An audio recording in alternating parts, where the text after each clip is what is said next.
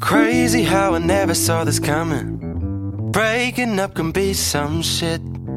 Sharing everything with one another. Yeah, yeah, yeah, yeah. Yeah, yeah, yeah, yeah. I'm just trying to find some peace and quiet. Put me in solitary confinement. Cause anywhere I go, I know I'll find out. Yeah, yeah, yeah, yeah.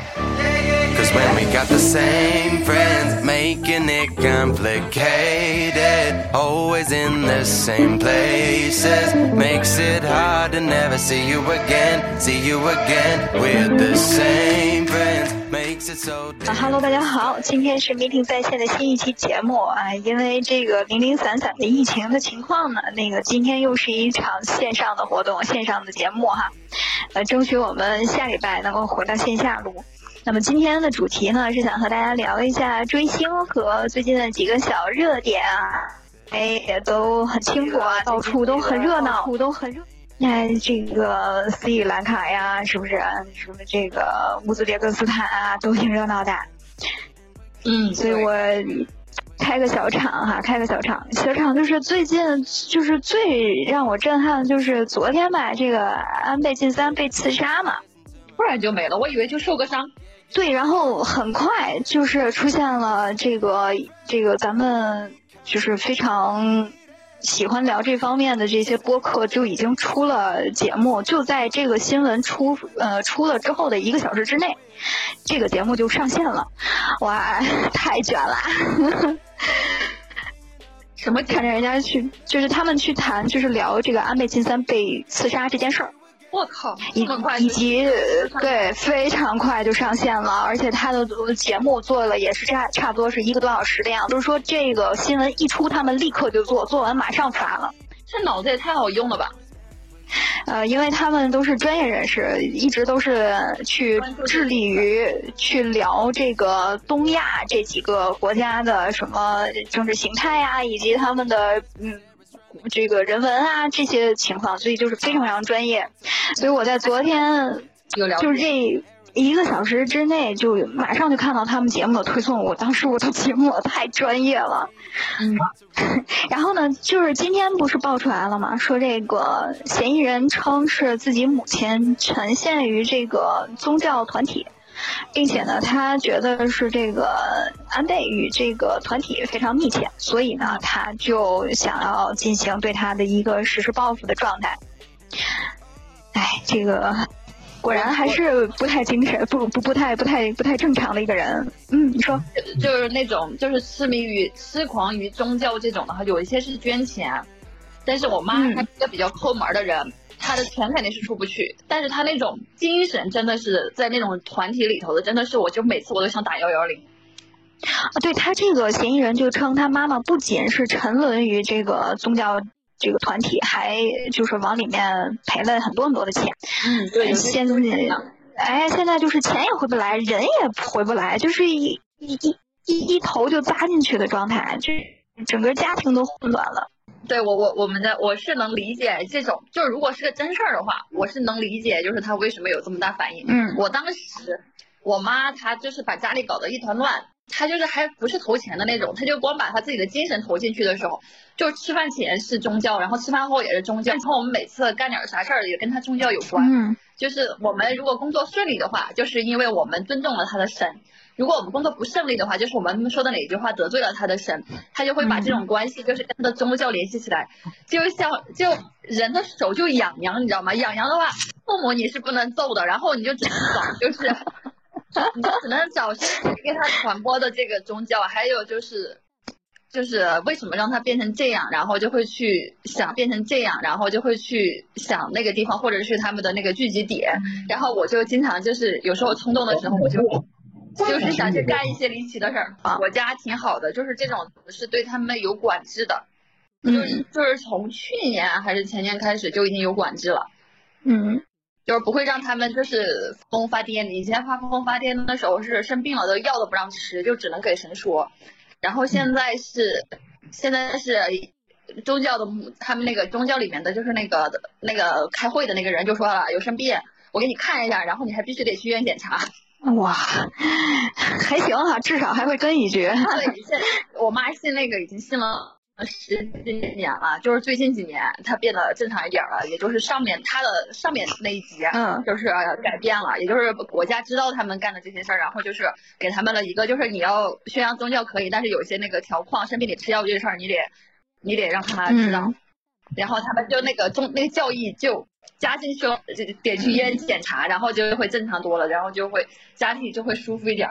你想一想，病病殃殃的时候，他不吃药，你知道吗？就在家里喊神什么的，多难受啊！嗯，哎哎，大奎呢？大奎对这个新闻有啥和小姐和想说的吗？这个新闻我要留到月底，不肯透露给我们一点点吗？那 这这个新闻我要留到月底，嗯，OK OK，也也也要说了，没有说没有，其实主其实主要是就是我我还没有，我我我还没有具体的整理，就是我有关注，但是还没有具体整理，所以今天。一直在整理，从一月一号开始整理。我天呐，工程好庞大呀！你这俩礼拜能整理的清楚吗？时间够不够？还还好，一般不太，就是当时很重要，但是后面已经就是平息了的事情，基本上就不会太讲了。就是一些重大的、大家比较关注的，可能会就是整理一下。然后像这个月的，基本上可能会。就就是安倍的这件事情肯定会会会有的，然后到时候我会我先整理出来，然后我会和说老师商量一下，定定下有多少个新闻要讲，然后再再仔细的看会比较好，要不然差不多了。你这等于说你得讲半年多的新闻是吗？这一回 差不多。啊，你要是 你要是时间不够的话，下周六我可以让给你。谢谢。他来不及整理完。你先整理一个季度。不不不，因为那个什么，上下文了。已经整理到二月份了。其实整理到二月份也没有什么，就是也没有特别多，尤其前两个月基本上都是，嗯，就是呃冬奥会嘛。嗯。然后还有那些这些东西，然后就是一月份的话就是过年前嘛，二月份还有一个是俄乌战争嘛。其实你划拉划拉也也没有特别多，可能三四。我现在二一二，我现在已经整理完前两个月的，然后一会儿这个录完之后，可能会加把劲把三月份的整理出来。今天的这个新闻呢，他就是这个涉是呃嫌疑人哈，他其实是四十多岁的中年人，然后他们听说日本的中年人非常受嫌弃。所以前一前不久又出现了一个，就是日本的一个中年人啊，东谷爆料这些明星黑料，不知道大家有没有看到这个小栗旬裸照这个事儿？我我我是通过耶巴老师 当时的照片我是。马上就发到了哎姑娘们的小群里，就是快快看快看，虽然有马赛克，但是还是可以看的。大家就说说是这个东谷这个人，他应该是这种就是类似于混迹于日本娱乐圈的这么一个。哎，他有一个特别好的名称去形容他们，好像也没有说是他拉皮条呢，可能又不太准确。总之，他有很多很多的这些这个历练在里面。他也是正好是这种四十多岁的年纪，然后在这个年纪呢，不知道他出现了什么问题，于是就开始爆料各个明星的黑料，就出现了这个小栗旬的裸照。嗯，我不知道大家有对小栗旬有了解吗？就大家有看过他的什么影视作品吗？看过，看过啥？他是不是演过一个就是成天打来打去的一个校园电影？对，叫《热血高校》。对，我看，我好像那那个电影的，我好像就是呃，应该是我比较年轻的时候。对，我我也是。他那个剧情非常的，就现在看来非常的中二，但是也蛮热血的。嗯。我好像是把那一系列全看了。嗯。啊，还挺帅的，是不是？当时还是有迅雷的那个，你知道吧？就啊，对对对，很方便的下，然后就当时全，我就我就觉得，我当时就觉得就是呃，就很中二觉得就是那种说不出来的搞笑，就虽然说就是打来打去哈，但是就是感觉他们的那些言语和语录，反正就非常符合，就是日本国家的一些说话的习惯，就是非常的搞笑中二，而且那个 有一些就是那个当时他的那个造型，我觉得还挺好看的，就现在觉得真的嗯挺好看的，那个背头对吗？嗯嗯。当时还觉得还挺好看的，而且那个时候可能他也比较年轻，他算是长得比较帅的，就是年轻的时候还是比较帅的，就是想不到，想不到，就是搞了这么油腻的一下，就觉得就是滤镜就碎掉了。其实对日日本的，就对他的印象其实还还可以，嗯，挺好的，对吧？帅可以，嗯，挺好的，对吧？帅哥嘛，就是老艺术家晚年不晚节不保的这种。这种问题，然后微博上马上就有人在说说那个山田孝之，你可得挺住了。这挺得挺得住，挺不住就得看东谷他有没有他的资料了。不就不就是那个画画就是就是呃花钱买黑料嘛，就类似于对不对？对，很像。然后其实呢，就是说到这个小栗旬，小栗旬其实还有一个非常被人熟知的另外一个电视剧叫《花样男子》，基本上就是就是《流星花园》的日版。嗯嗯嗯嗯。呃，他就在里边演花泽类。哦，我我我，那我我应该也有印象，但是日版，因为日版的那个男主角长得不好看。对，那个男主就是那个道明寺是那个松本润演的，松本润呢，就是在我们的这个审美的这种状态里面，他确实称不上好看。嗯，对，所以就没有看日版的，然后看的是韩版的，只看了韩版和台版。嗯。对，我也是，就是嗯，但是我这这几个基本上也都看了，我日版的也看了，但是一开始你会觉得松本润长得，嗯，和我看的那种台湾的和韩国的完全不是一个调子哈，不是我以为的那种美男，但是你看进去之后觉得，哎，也行，也行，毕竟他这个他这个角色需要像花泽类那样美貌，对吧？他他只要够霸道就行了。然后就说这，就觉得这个这张照片也完全没有办法想了。是呢。不能，就是不能不能代入，代入的话就觉得毁了，毁了，毁了，毁掉了我的青春。对对对对。然后你说这个，就是会涉及到整个这个花样男子的这个系列嘛？就是有日韩、大陆版、台湾版、泰国版，还有美国版。还有美国版，还有美国版，酷！豆瓣评分只有二点九。前段时间，前段时间泰国版的不是特别火吗？嗯。然后抖音上好多去剪辑泰国版的，然后因为花絮是吧？泰国版男主角不是有这个，就是类似于就是辱华的那种行为嘛？嗯。然后就大家都。不剪那个男主角，搞得我一直以为他他，搞得我就是分不清那几个人了，都有点，就一直以为呃呃叫谁来着，就是那个呃就是 演美作的那个人是道明寺的那个人。哦。就我一直没就除了花泽类之除了泰版花泽类是演了看出来是最帅的那个之外，那几个人我就没有搞分清楚过，没有就因为他没有人去剪。没有人去看版的道明寺，所以就分不清。嗯，谁是男主角？嗯，但是泰国版的花泽类也非常非常非常的帅，真的很帅，完全 get 到了。嗯。然后就是我记得我我的追星，就是咱们今天最最终其实从前面几个小热点过渡到今天主题嘛，就基本上我的追星就是从这个《流星花园》开始的。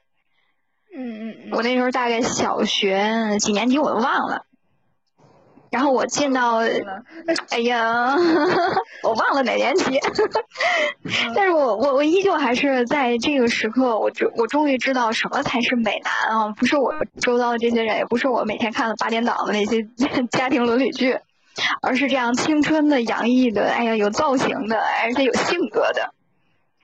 而且出场一定要有 BGM 的，有排场。嗯，哎，你们那阵儿有没有就是同班同学一起追星的这种状态？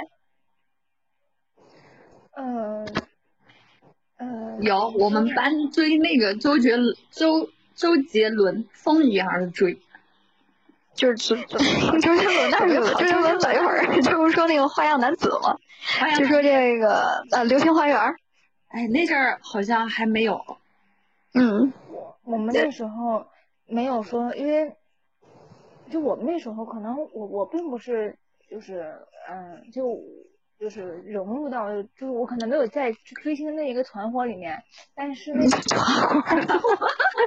但是那个时候就真的我们你知道小的时候会小粘贴纸上都有卡都有明星的那个脸，还有那个嗯嗯嗯，你可以把它在贴在你的纸本子上，就是一张。呃，A 四大的 A 四大大的那个那么大的一张，上面可能有噼里啪啦好几块，有大的小的脸，然后就好多卖，就是有好多会去卖这个《流星花园》里面的各种人物，啊，F 四啊，还有杉菜，嗯嗯，就是那个女二啊之类的，然后都贴在自己的纸瓶子上啊，就是书皮儿上呀之类的，就还挺疯狂的，嗯，然后。我印象特别深刻，就是我我我一开始不知道这个这这个剧，是我姐，她她租的碟片，然后我们在一个亲戚家，她不是当时不是有 VCD 机嘛，她就放了这个碟片，然后我们几个小孩就是一直看这个碟片，看了一天，就都没有玩，就是 刷剧。跟小孩在一起肯定是要玩点啥，闹一闹啊什么的，要要就是要跑一跑啊什么的。然后我们那那几个小孩在我姐的带领下，在电视前坐了一天，然后吃饭的时候就是就被大人强制性的关了电视才去吃饭，要不然饭都不吃，就觉得太好看了。没有看过，就是我感觉《流星花园》应该是咱们那个年代，就是对对影不不台湾的影视打入到内地的一个一把利剑，从那是应该是偶像剧。对，然后就开始各种各样的台湾的偶像剧就开始疯狂的到大陆来演，然后我们才知道这些东西。但是那个真的是太经典了。然后我我记得我当时这个时候就是我我们班也都是那样疯狂去购买海报。王姐，你们那个时候有这样的就是疯狂的女生吗？就我记得，嗯，对对对，就是那个就是那个，他他有那种海报。海报，然后赠那种那个明信片什么的。对，有些人家里贴一屋的都是那个。你你们那时候，你你这个四个男主角嘛，你们有最喜欢的吗？就是大家都集中喜欢一一个人吗？这个剧的时候，感觉我们班还没有追，还没有追剧的那种的。当时我自个儿是挺喜欢那个道明寺的，言承旭，对吧？哦，对他叫言承旭，忘了，但是那个喜欢喜欢那个那个角色，嗯，然后我我们那阵儿就分成两派，一派就超级喜欢言承旭，一派就超级喜欢周渝民，完全就忘记了朱孝天和吴这个吴建豪，就那个花泽雷那个角色是吧？嗯，对，还有美作那那两个角色，然后就是。太少了吧？可能他本来也没有这么多的主角光环，而且他们的感情线也比较比较的顺利，大家可能说着说着就就不再集中在那些人身上了。对，你看，一个是有钱的，一个是有才的。嗯，然后呢，我就后来就去去想嘛，说这么多年了，这些人们他们现在又是怎么样？不知道大家还有没有关注言承旭？嗯嗯，言承旭。是后面跟林志玲处了一段时间，然后对要结婚了，然后又掰了，对，然后现在还是单身吧？现在还是单身，好像没结婚，反正是单身不单身没结没结婚啊，嗯，岁数也挺大的。我最新看到他的是去年吧，那个《披荆斩棘的哥哥》，你们看了吗？《披荆斩棘的哥哥》那个是不是也出了好多事儿？好多人哦，霍尊。被给弄出去了，是吧？是那个是那个事儿吧？是那个那个那个那个中医吧？应该是吧？那几那一阵子哥哥们有点多，我有点分不出来哪波是哪波。对，那位那位哥哥我真的不太熟，姐姐们我还挺熟的。然后他除了这个作品以外，我在他演完这个《花样男子》，也就是这个《流星花园》以外，我就看过他演过的《白色巨塔》和他和那个 ella 演的那个《就想赖着你》，我就看过他这两部剧了，其他我就没有看过了。嗯嗯。然后现在咱咱这个直播间里说呢，说他就比较低调嘛，他确实也是一个非常腼腆的人，在这个《披荆斩棘的哥哥》里面，我就看他其实都不主动去敢和别人去交谈，尤其在刚进来的时候，就你你会觉得他本人的性格和他这个《流星花园》里头的那种人物设定是反差非常大，那就只能说明他演技好。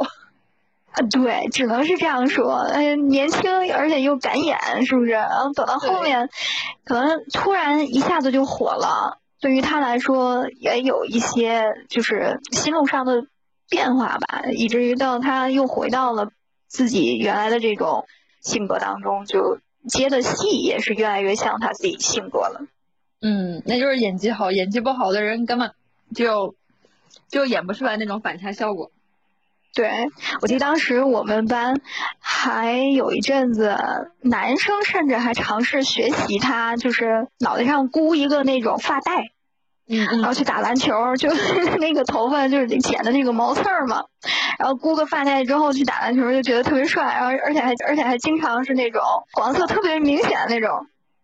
哇塞，说到这个，哇塞，新疆那边那个那个就是少数民族汉族那个混血儿，差不多就那么帅。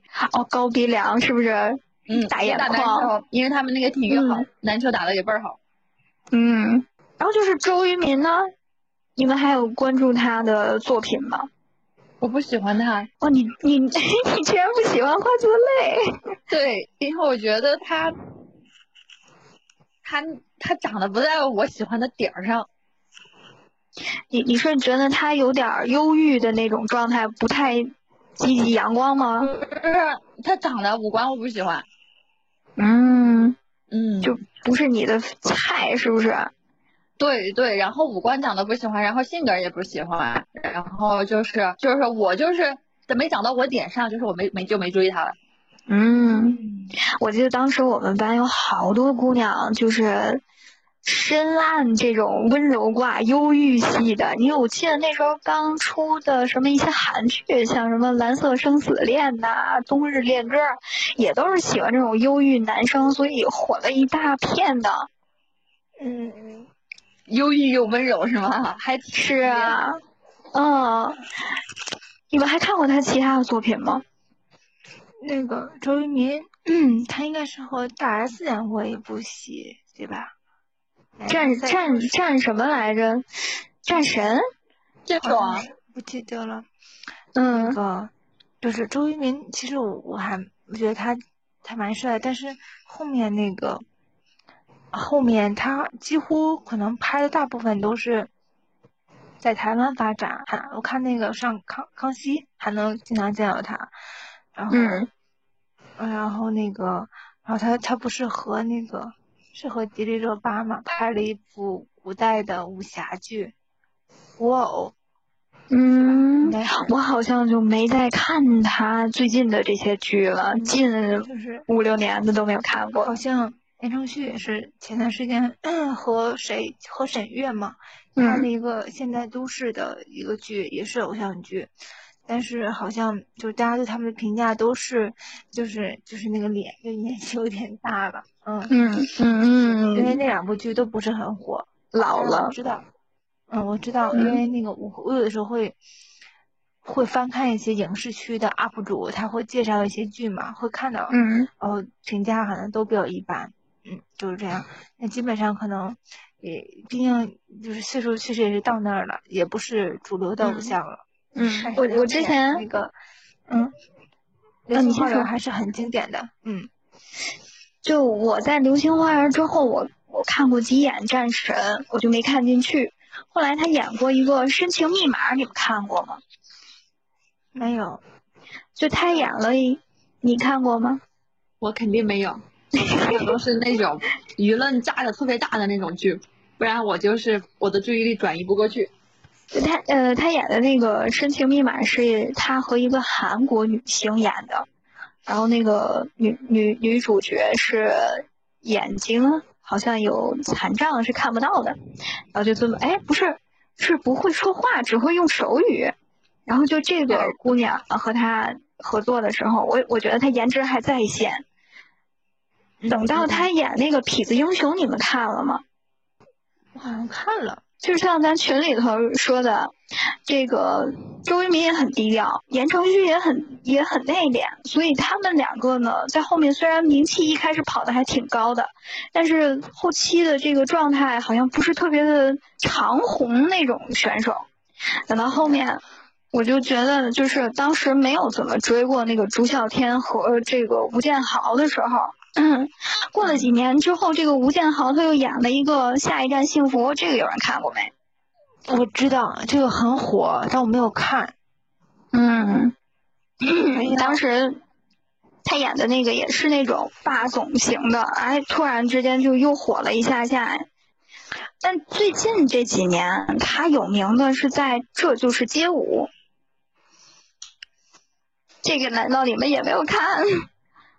街舞是什么呀？也是就是我知道这个节目啊，是个电是个节目综艺。当时好像还有罗志祥嘛，罗志祥那时候还没有臭，然后他们都在一起，就是还有四字弟弟。嗯，罗志祥好像最近又开始在搞搞演唱会了。是的，遗遗忘了。好像大家过一阵子都能活过来。是的，大家都能活过来。只要没被封杀的，哎，要这么说，其实我们的所谓追星就非常理智，就没有说一追会追很久很久，一般都是这一段时间谁热我们就追谁。对，这个不应该不属于追星，可能是追剧会追节目，我觉得。哎，对，追热点，咱们就是这一块追热点的这快速消费者。然后就是我追过星，我小时候，嗯。我我到天津来，可能都是追星追过来的。你你你喜欢刘欢是吗？我其实还是挺还是挺颜值颜控的，喜欢那个飞轮海，然后里面那个吴尊，当年吴吴尊也不是天津人呢。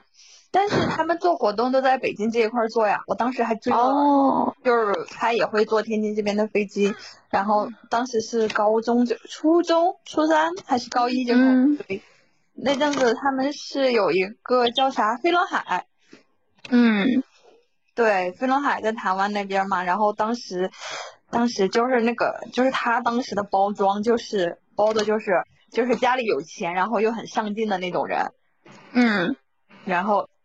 什么一个人在台湾拼搏，就是包装是这么包的嘛？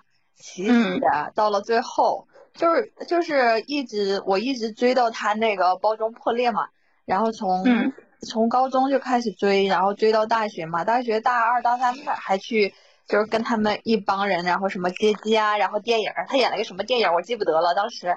也跟着这边天津的一帮子粉丝，只要是他的粉丝，你只要去参加过几次粉粉丝活动，然后他们就会不停的给你递消息，递了消息，然后就会一帮子人，就是他电影的话就把那个前三排给包了呀，怎么怎么的，就一帮粉丝就在前面，就他们第一排的人在那咋呼，我是第三排我没有咋呼，然后那个疯狂粉丝就会在那咋呼，咋呼完了之后，然后再去合影。嗯。我我们好像都没有这种追星的狂热度。嗯，对，你们那个应该就是嗯，对，你们那个应该就是追剧或者是就是追剧当时的那种感觉。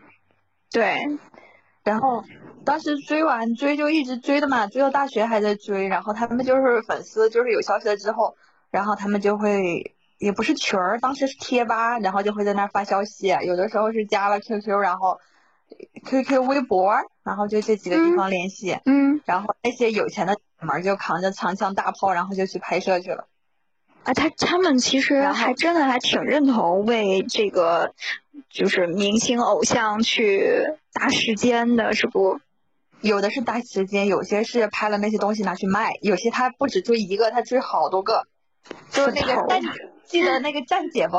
那个啊，就是那个他见明星就上去和跟人合影那种的，嗯嗯类似于那种的，就是他嗯们拍了就是比较好的照片，可能就卖给人家，怎么怎么的。嗯，然后他们就对这些明星就特别，也不说熟悉吧，就估计就是一直在那儿拍。然后明星不是需要热度嘛，也乐意被他们拍。嗯，哎，我听说这个吴尊好像还打篮球呢。哎，当时是反正是他包装嘛，包装他打篮球，但是肯定没有包装上面写的那么好，什么国家队儿啊，什么脚受伤了才来当明星的。然后当时就是这么写的，其实人家就是早早的就结婚了。他就是他来当偶像的时候，他已经是个已婚的状态了，但是他啊就是一直就不承认他结婚。其实他承认了结婚，这些粉丝也追，但是他每次就不承认结婚，他的那个经纪公司还发一些公告，就说什么要追究法律责任。其实他孩子都有两个了。嗯，原来是这样。啊我听说他是什么，还是什么皇家血统是吧？皇家嘛呀，这都包装的。他家有一个有一个亲戚在那个皇室给人家做当厨子还是怎么的？当厨子这事儿真是的。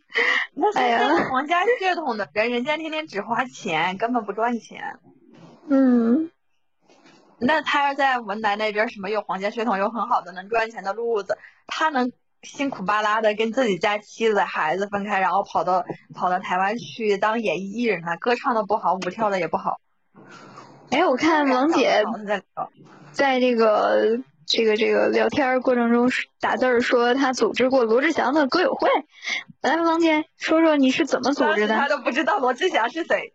对，当时我就就是零五年那阵儿他还不火了，啊，没有我我不是我也不算组织过，我就替他卖过票，你你你是黄牛吗？不是黄牛，就是就是当时啊，他是跟我们学校有合作，就是小型的，然后他本人也到场了，当时他我卖票有提点，哦，王姐那阵儿啊，我脑了。你看我们在追星，王王姐在做生意。我们是一王姐在挣咱们的钱。但是咱咱当时同学都不认识他是谁，零五年的时候，罗志祥好像挺火的了。我是还没有没有还没火，当当时反正已经开始有人认识他了，但是嗯我我记得我上高中的时候，差不多也就那几年，我有一个有一个舍友，就痴迷于上川川爱转角是他吗？是。对对，就天天坐在宿舍里，罗志祥哇好帅，天天就这样子，我天天就被他们洗脑。然后 你想他他他出席的歌友会票才卖一百块钱一张，你想他当时能有多火？嗯，那天就有那种疯狂粉丝了，我们我们宿舍那个就是。哎，那去的人多吗？就是买票去看他的人多吗？嗯，去去了多少人我不知道，因为我没去，我只负责卖了点票，挣了点钱。那你卖了多少票呀？我卖了，我也没卖多少，我卖了二二十多张。哦，那没多少，嗯没赚多少钱。对，那个歌友会在哪儿办的呀？我忘了，反正是就是专门有一个不是很大的地方，因为当时那个地儿我不太认识啊，是在天津办的，嗯也是一个那种礼堂那种舞台，有舞台的那种地方。嗯，好像都没有，好像都没有那么正式的地儿，因为当时那个地儿我不认识啊，但是而且大家也没去，但是不是什么太正式的场合，要不也不可能那么一个小。酒吧吧，那不是，那不是，还是有个台子的是吗？嗯有没有咱不知道，咱也没去，反正不是那他种光挣钱了。不是那种接演出的场地，反正肯定。嗯我记得就是从就是这个，咱说回来啊，就是这个流星花园的这个，还有最主要的这个大 S 咱还没提呢，对吧？这个女女主角，嗯嗯嗯，现在这个大 S 这这这一年两年是挺热闹，是不是？这个婚姻啊状态，嗯然后马上就又和一个韩国人，这个这这韩国人叫具，这个这这韩国人叫具什么来着？具俊晔是吧？对对，具俊晔，然后他就和和这大哥结婚了，这还挺快。哎呀，这个祝他幸福，祝他幸福。对，反正是反正是微博也在不停的炒作，炒作名气嘛，就已经前面都已经没啥热度了，然后现在又就是一借有这种事儿炒作，有人说想炒作成那种就是外国有个一个什么家族卡戴珊是吧？那个对，卡戴珊，嗯，对，想要成为中国的什么卡戴珊家族怎么的那样炒作，就是说什么很有地位，就是想走那种包装。就姐妹团嘛，对吧？大 S 和小 S 这个姐儿俩一直都是这种，然后呃各自各自分销包装自己，但现在好像又又又有点要拉到一起捆绑营销了，对，然后这大 S 小 S 是姐俩吗？是姐儿俩啊，亲的，一个叫许熙娣，一个叫徐熙媛嘛。对，嗯，然后那那个阿雅是谁呀？阿雅是他们的姐妹团，不是亲的。嗯，反正他们当时就还有一点校园淋吧，然后好像还就是有一个，当时他们有一个什么姐妹团，就是有一个谁是怎么的了，然后他们还有一群人去吞拳头。你们可以下去搜一下那个新闻，我当时看到那个新闻，我说这什么什么什么什么团队啊？可能就是为了这个呃综艺，是不是？是不是一种综艺啊不？是综艺，不是综艺，他们是就是他那个姐妹是生病了还是还是没了，然后他们去、嗯去看望还是什么的，你们具体的可以搜一下那新闻。我当时我就很纳闷儿，就是这样的偶像团体怎么会吞钱头，就是有点类似于黑社会那种，哎，这样说不好，嗯反正就是就不太不太对劲儿那种的。然后本来以前觉得哎还是个体面人，但是看那条新闻之后觉得哎都包装。反正大 S 的那个作品我看的也不多，我我从除了这个《流星花园》之外，我就看过他的《爱的练爱的发声练习》，你们看过这个电影吗？这是个电影，电影是吧？没看过嗯嘞。就这个电影里边，我头一次看见了彭于晏和这个张孝全，嗯，彭于晏，我们我们宿舍有个女生超级喜欢他，你看看，嗯都是帅哥。嗯，是吧？但是彭于晏好黑哦，感觉。这这俩这俩男男的都不白净，就是他们好像是属于那种那边台湾日照太阳特别好的，是个很健康的肤色，他们可能是自个儿美黑了。也属于那种喜欢健身的这种男性，所以他们这个肤色就比别的人要要要要健康一些。嗯对，运动型的，你看一看还是人家会说运动型的。我觉得这个好黑呀。运动型男，是啊，是啊，会有人喜欢这样子的男生，就很看看上去很健哎康，他反而不喜欢小白脸那样子的男生。小白脸子没有好心眼子。追运动型男的话，就是说，呃，你就不管他怎么包装，但是他肌肉是包装不了的，都是自个儿练出来的。是，这倒是，你不没有功夫，他是肯定没有那个型儿的。嗯，对对对对。然后我记得我后来又紧接着看了一下这个张孝全的几个电影儿，里边有那个什么《盛夏光》什么《盛夏光年》和女朋友、男朋友这两部电影儿。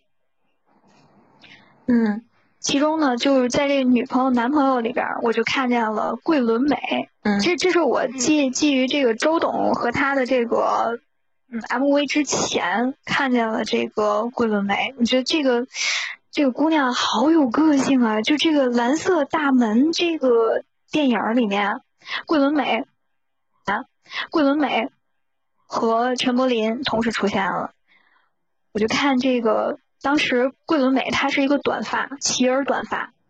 然后后来又变成了一侧给自己，就是耳侧，就是其中的一一个耳侧，然后拿那个剃头发的那个推子，直接就推掉了。啊我当时觉得这姑娘好酷啊！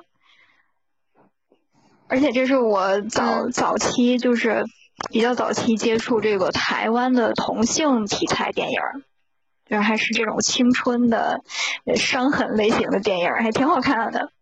嗯，我如果没看过，推荐你们去看一下。我觉得就是，如果大家都对桂纶镁是那种早期的《不能说的秘密》里边那种，嗯，那种概念的话，你在这里边能看见不一样的桂纶镁。好的。嗯，然后就是这桂纶镁前一阵子，不是前一阵子了，这话说又是这个一两年前的时候，就是《南方车站的聚会》那部电影儿，大家应该有有所耳闻吧？就是他和胡歌演的。这个电影里面他也出现了，这是他我看到这几年最新最近的一部作品了，就是他不是主演，但是里面有他。所以这个桂纶镁就引出来咱们最近这个周董的新专辑和周董的新专辑。我给你们插播一条，插播一条热搜：周周杰伦删除多条动态，不知道为什么被骂了。周杰伦怎么了刚？刚的热搜，删除多条 ins 动态，然后我也不知道具体是为什么，然后就被骂了他。嗯，是可是不是跟他的 ins 状态的内容有关系啊？好像是他好像是到国外，然后一个大海发了一个 lucky，那个大海里的标了一个 lucky，就反正就出国了，然后删了很多动态，也不知道哪条动态刺激到网友了。我、天呐！现在大家前一秒还在这个周杰伦的这个 MV 里面去刷屏，那下一秒又可以去他的微博底下去骂他，真的是怎么想的 ins 就是那个社交那种啊？又又又去 ins 社交那种，啊？又又又去 ins 去骂他，对，说他那个专辑里有一半儿是旧歌，然后然后写的那个歌也不好咋咋的，然后就是那些粉丝啊就在拿这些事儿说，反正我不追我也不懂他们为什么着急。不太能理解。那周杰伦这个人啊，嗯，我这我也接触过，哎呦，要吗？我就接触过这么俩人。哎，你看今天还压中，哎，你看今天还压中题了，压中题了。这人怎么回事先呢？来讲讲，可算有人说了。我我我就看过那么一回演唱会，就是他演唱会。哦，哦，这叫接触过是吗？现在我就没接触过。是是马师傅上次说他们去看球，你去看演唱会吗？是那次吗？对，就那回，你知道吗？不是啊，哦，疫情前一九我记年是吧？因为那个那天啊是什么呢？我是二零一七年，是二零一七。周杰伦有个地表最强也不那么回事儿演唱会，演唱会，反嗯，正就噱头噱头很大。然后当时啊，我当时那对象非得让我跟他去，哦，有对象了。然后呢，我就很不愿意去，因为那天啊是那个天津德比，权健对泰达，那个是历史上第一次踢中超天津德比，你知道，因为是全健上来头一年，我说球迷不看球咋去看演唱会去对？，非常想去看天津德比，他就非让我跟他看那什么轮儿去，嗯，然后 吵架了吗？后面？没有，我还是我屈服了，我去了，然后呢，然后那天啊，我就非常的遗憾，你知道吗？然后我就全程跟我旁边那大哥聊天儿，大哥是陪他对象来的。嗯，你俩在这刷，我在这刷懂球帝，大哥问我几比几了，然后两个两个冤种，我大哥说看这有嘛劲，不许看球。我说可不错呢，嗯，然后然后就是周围一帮人跟周杰伦在那儿唱《珊瑚海》，我们俩在那看几比几比几了，然后 身在曹营心在汉。对，因为周杰伦演唱会也是在球场开的呀，隔壁是吗？挨着的。那你不是隔壁，是那边儿那天是权健的主场，泰达的客场，然后周杰伦那天会在泰达的主场开的啊。权健和他不都是天津的吗？嗯，对他主场不一样，嗯，啊他那个场地不一样，也就是说，嗯哦哦哦。嗯，你的演唱会在哪儿？在天津还是北京？天津，就是我唯一一次看演唱会的经历，搞那么大。还行，有唯一一次还去过，我我没去过。啊，就接触过就是你在那看就球是吧？接触的是谁呢？到底？接接触过的票，啊 票贵吗？那时候的票，他跟罗志祥都比起来。加加价的。那正经演唱会，罗志祥那是歌友会，不是一不是一回事儿。嗯，那个哦我觉得那正经演唱会，而且大那阵儿，而且是抢不着加价的，贩子买的，你当时买这票加了买了多少？钱？我忘了，反正肯定是假价的，但具体多少钱我上千了吗？一张？哎呦记不住了，时间太长了，好吧，反正不是一百块，一百块那个记住了。肯定不是。我为了他这个 MV 啊，我还特意去看了他的新的新歌 MV，就这他的新的新歌 MV，就这最伟大的作品。嗯，因为里面不是有郎朗吗？嗯，然后我还特意去看了一眼，说在里面就是为了衬托周杰伦最近瘦了。然后我去看了一下，郎朗真的还挺胖胖的。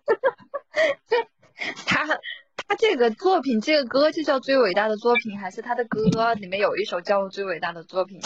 就它里面就有一首歌，歌名就叫《最伟大的作品》。然后我看的就是他这个作品，然后我看的就是他这个最伟大的作品这首歌的 MV。我的天呐！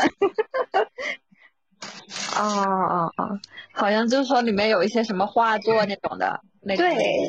对对对对，里面有达利呀，甚至还有徐志摩，呃，就还有他最喜欢的魔术，其实一直都没撂下，还在里边出现了呢。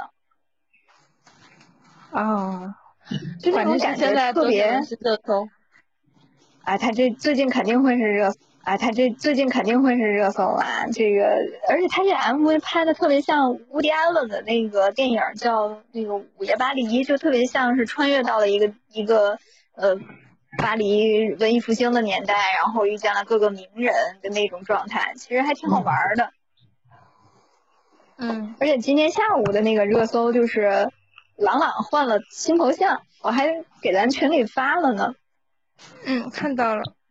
就是有一个呃，像像小小呃，像像小企鹅，还是一只小小小鸭子的那种暴躁的头发都扬起来的朗朗，嗯嗯嗯，甚至还给他俩就是周杰伦，对，给给那个周杰伦和朗朗他俩做了个海报，就是那种拿那个不能说的秘密的那个海报，嗯。周杰伦他在 MV 里面弹弹的那个那个钢琴，是不是里面那首钢琴啊？嗯，我听着好像还挺耳熟的。嗯，哇，你都能听出来是哪个琴弹的？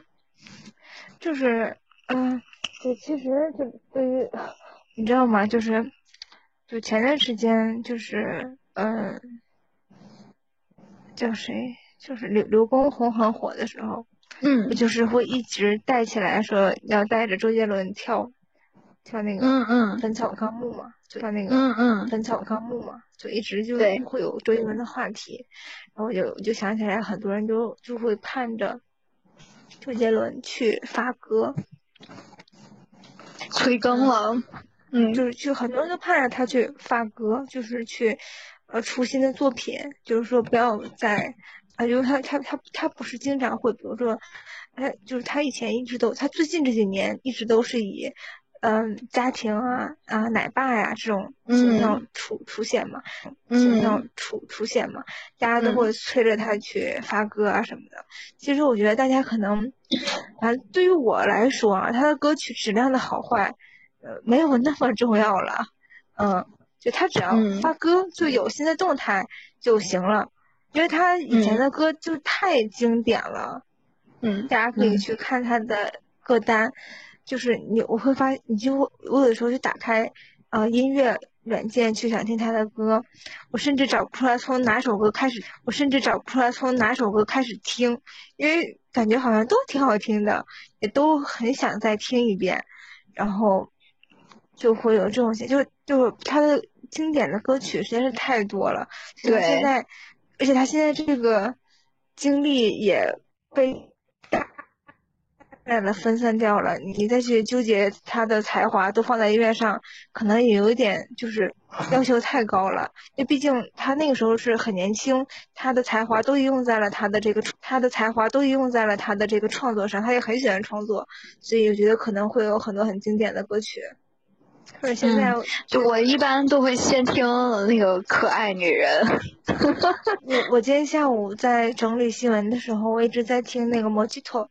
啊，某鸡头，刚出来的时候，其实大家也都觉得很很，就觉得不属于他的水平，嗯，就是而且他 MV 就是几个老男人在那各种跳舞，都没有美女的那种，但是嗯。那种，但是嗯。这首歌其实是能让你我我我觉得啊，其实是能让你觉得放松的，就是我可能也没想着说 要听多么激情澎湃的歌曲，嗯，然后嗯但是我听这首歌，我就觉得它就非常的放松，非常的舒服这种状态，所以我就下午一直在听这首歌。我也知道晚上要聊周杰伦嘛，所以我就想听，但是我反而不想听他最新出的这首。就他那个某鸡头就特别夏天，对吧？一听就是一一夏天，对吧？鸡尾酒晶莹剔透的样子，然后他那个韵律什么的，虽然达不到他以前的那一种水平水准，可是呢，你你觉得他的生活也是愉快的，然后他带到他的作品里面，也也把自己的兄弟带进来了，你就感觉他家庭、友谊、事业都没有放松，就还挺好玩的，就自己玩的挺开心的。嗯嗯嗯，还有他有那个短视频的，所以他就宣传也宣传的很广。但他现在这首歌就是短视频也不好给他宣传，因为他想整那种艺术型儿。觉得就是有点儿往大师那个方向走的时候，可能就，嗯，俗人可能就很难进入了，有门槛儿了嘛。他可嗯能也没有那么在意吧，就对他来说，嗯多一个粉丝少一个粉丝，嗯多一个粉丝少一个粉丝，可能，嗯，就是就是他就不会像那个某鸡头那么广的就推出来了。嗯，嗯。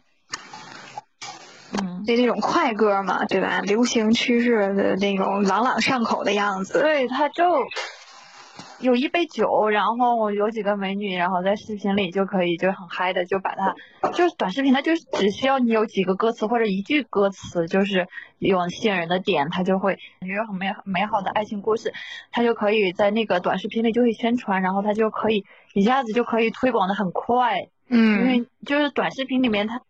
就那么两句歌词儿，它就可以起来，就是什么当当当，就是一个旋律，它可能就回来了。嗯嗯。所以我我记得我上我我我上中学的时候，就是周杰伦最红的时候，也是他那些什么七里香啊，还有什么还有什么那那那那个那个叫什么来着？呃，黑黑色哎发如雪，什么黑色幽默，然后什么黑色毛衣什么的，那一阵子，哎呀，就是大家的 M P 三里边一定会有他，而且一定会占据非常多的歌单。我我我我想讲一个小故事，就是一个小插曲。当时周杰伦哎，我的一个打车，我们是四个人一起打，我们家附近，所以我们是四个人一起打车。然后放学的时候，然后就是我有一个小姑娘，她就是周杰伦的粉丝是吧周杰伦的粉丝，她就买了那这个，她是买的她是买的磁带版的，嗯然后他就希望那个出租车司机能够用出租车的那个那个放磁带的东西放他的新买的专辑，想给我们听，你知道吧？他他他他新买的嘛，他就很想就展示一下，大家都懂那时候的小孩子就想展示一下，我会听了忘了曲。然后然后那个。特别搞笑，然后那个司机听了一首歌就把那个给关了。司机说：“这都是什么玩意儿？” 强强行给你们结束了。我想我我们还在那就是那张专辑的第一首，我忘了，就是那他第一首好像不是夜曲，嗯。那张专辑的第一首应该是不是夜曲，就第二首就是夜曲了，马上就要到第二首了，然后司机师傅把、把那个灯儿给弹出来了，说什么玩意儿不停的太吵了，然后反正然后我们我们四个小姑娘也不敢说话，然后那个小姑娘就把那个磁带给收起来了，然后嗯不了了之。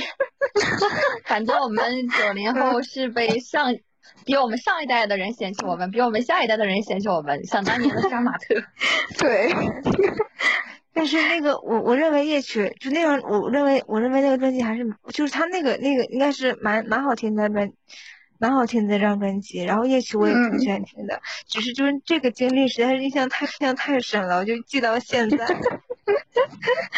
嗯，真是的。我记得我那时候就是有同学专门就喜欢周杰伦，而且呢，就是其他的男明星在他眼里呢，就是，呃就是就是上不得台面，你知道吧？就是呃这个听某一个就是觉得特别好，特别写下来，但是我我记得那种整篇背诵的那种，写在比如说自己喜欢的书，或者只有两三句的那个样子，然后就是或者说我的什么什么，但是其实呢，这个歌词却觉得好像戳中了他的 对，心，就在 对，然后然后再看看自己的，看看抄，反正就是不看。有些还会编歌儿呢，我告诉你，有些还能谱，哇，可以啊！不会谱曲，曲子都不一样唱的。他就把那个周杰伦所有的歌名都串起来，然后哇，然后他喜欢他喜欢旁边那个女孩喜欢李玟，然后他还给他他还给他两个李玟呢，是吧什么文？李玟儿，但是他具体写的嘛我可记不住了，为高管吗？不是，不他是写唱歌那个李歌，然后哦，明白。还还拿他那个。还拿这个给那人个情书，那么好像是怎么回事儿？那个也不干嘛，然后然后去斗牛是吧？什么你是有这么啊句？具体就是你咋期的都去看了人家的情书？当时他先给我看了一眼，问我写怎么样，我说写挺好。原来这些情书都是通过审核之后再送到女生手里。就是保证这个从官儿吗？还让你审核一遍？你快点打开你的麦好不好？把去斗牛的可爱女人说出来。那歌词儿就是放到一块儿，一个就是满身都是腱子儿法，就 是好的可厉害。是喜欢最后俩人也应该没成啊还。挺厉害的，就我现在已经有画面了，可能属于就去斗牛的，去斗牛的，有有胸毛，对，一米八几，我记不住了啊，反反正里边还有还有什么完美主义嘛玩意儿，痛笑完美。他一堆话爸，在一九四三年也不怎么回事儿的，他他爸都没出味儿了。还有什么哦，我这个喝酒啊，哎呦，其实我最后一部分准备的就是这个倪匡离世的事儿。然后他离世之后呢，这个大伙儿就开始说这个才子又少了一个，然后这个文豪的年代一 一点点的在退掉嘛。这个事儿，这个这个人是谁？这个这个人是个是那个写小说的嘛，作家嘛，他写过嘛呀？他写过卫斯理，卫斯理，他就是还写过这个呃金庸的后传吧，就是他关于那个什么金嗯天天龙八部还是什么的，他续帮他续写过哦，啊，就是那个时候他们是玩在一起的，而且老一波的香港作家其实都是电影人，对然后也是文化圈啊或者什么，就是他们是一个圈子，他嗯不是单独某一个领域。对哎，老一辈老一辈儿的这种就是作家也好，或者电影人也好，是真的很有才。哎，太可惜了，是梅斯理真挺好看的。而且他是他是皮肤癌去世的，而且他是好像在一九年还是二零年就已经得了这个病，失去味觉，皮肤溃烂，然后等于说这么久他都是饱受折磨的。他儿哦媳妇儿你们一定都知道，他儿媳妇儿是周慧敏。对，我想让那个、哦大奎解释一下这个皮肤癌这个情况，就是他一开始会出现一种什么样的症状呢？我都不知道，这个没有准备，下次你得提前跟我说。好好好，下回我提前告诉你。这不是，这不是常见的，嗯常见的就是呃人们会发生的疾病，嗯嗯，还是挺少见的，所以不太知道。嗯，那那就咱就嗯接着说了，就说到他这个儿媳妇周慧敏，来来，虫子，你对这个周慧敏和倪震的婚姻 是很感兴趣吗？嚯，你们这差那么远，我感觉后半段儿你们录了也播不了的感觉。能谁是能周慧敏没多少是多少吧？周慧敏你都不知道，完了，完了，周慧敏不是那个票的王姐才知道。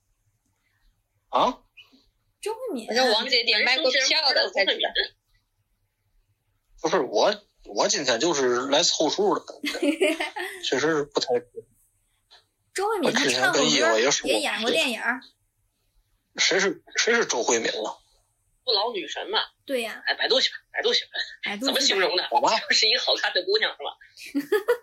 嗯，就是香港的一个很有名的呃演员，然后长得很漂亮，诶，可以这么理解。号称是非常女掌门嘛。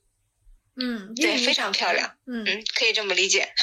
张柏芝那阵儿都是接她的棒。然后当初这个倪震跟这个周慧敏刚谈恋爱的时候，就就开始劈腿，然后后来结了婚之后也没怎么老实，后来他们一直都不老实。他们对，嗯，后来这个这个这个港媒就评价他啊，说他比他爸爸的风流程度呢，这个。基本上不分伯仲，结果他自己说：“他说我远不足我爸爸风流。”他爸爸说：“我谢谢你。”其实大家伙儿有看过就是倪匡的作品吗？就是那个没有，就卫斯理的那个那一系列的影视算吗？算。哦，算算这个叫周慧敏。哦，哎呦我天哪！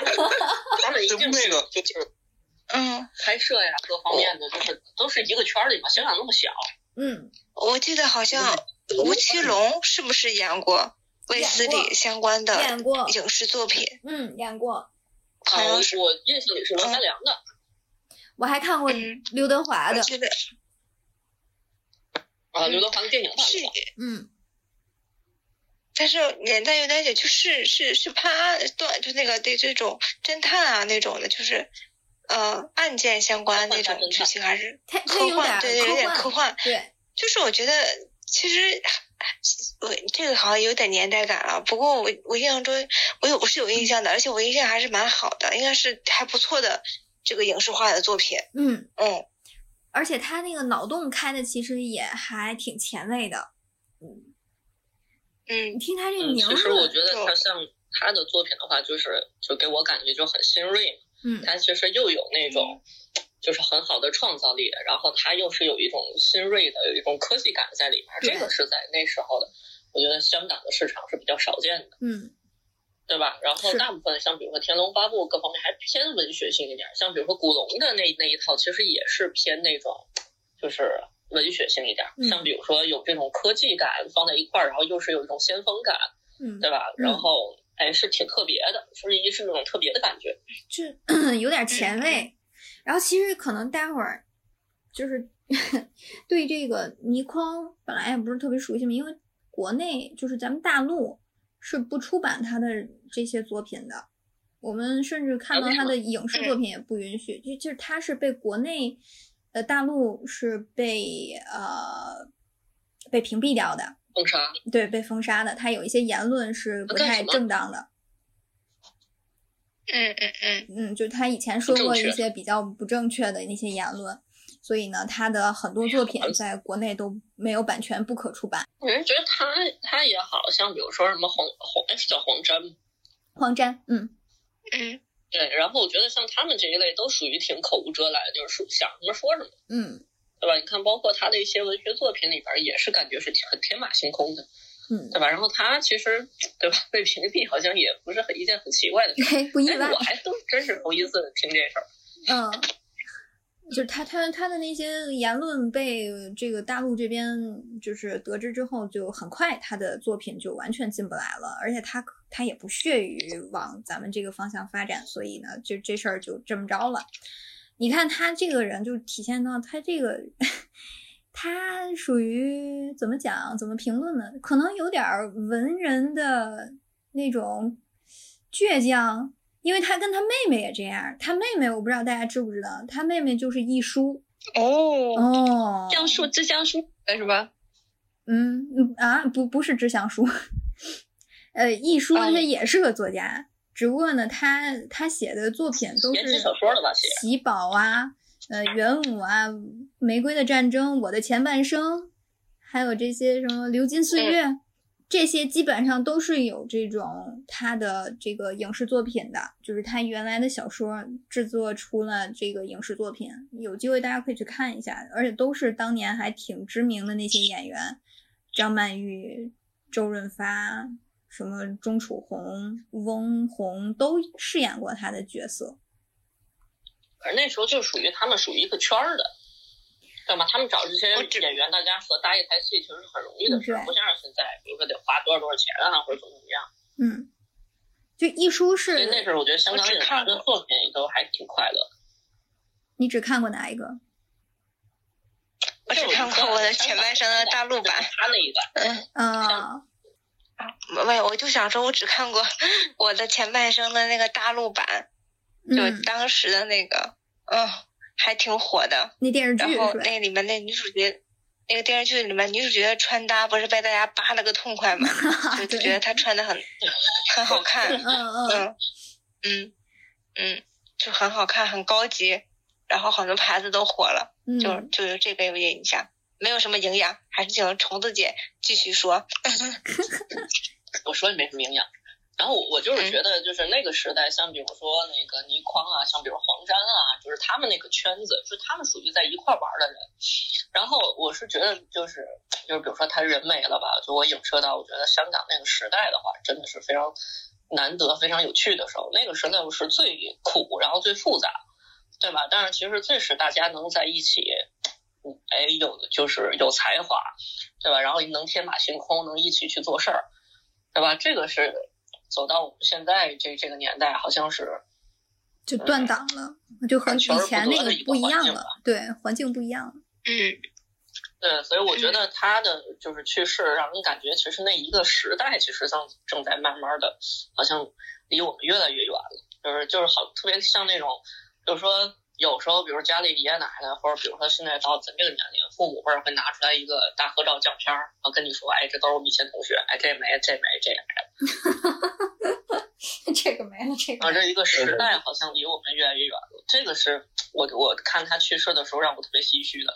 然后具体说，比如说像什么威斯里蓝雪人，他我觉得只只代表了，就是因为他的小说其实我没看那么多，当然有很多他的忠粉啊。但是对于我来讲，更多的就是小时候的那个年代那个回忆，像比如说罗嘉良，对吧？嗯，对吧？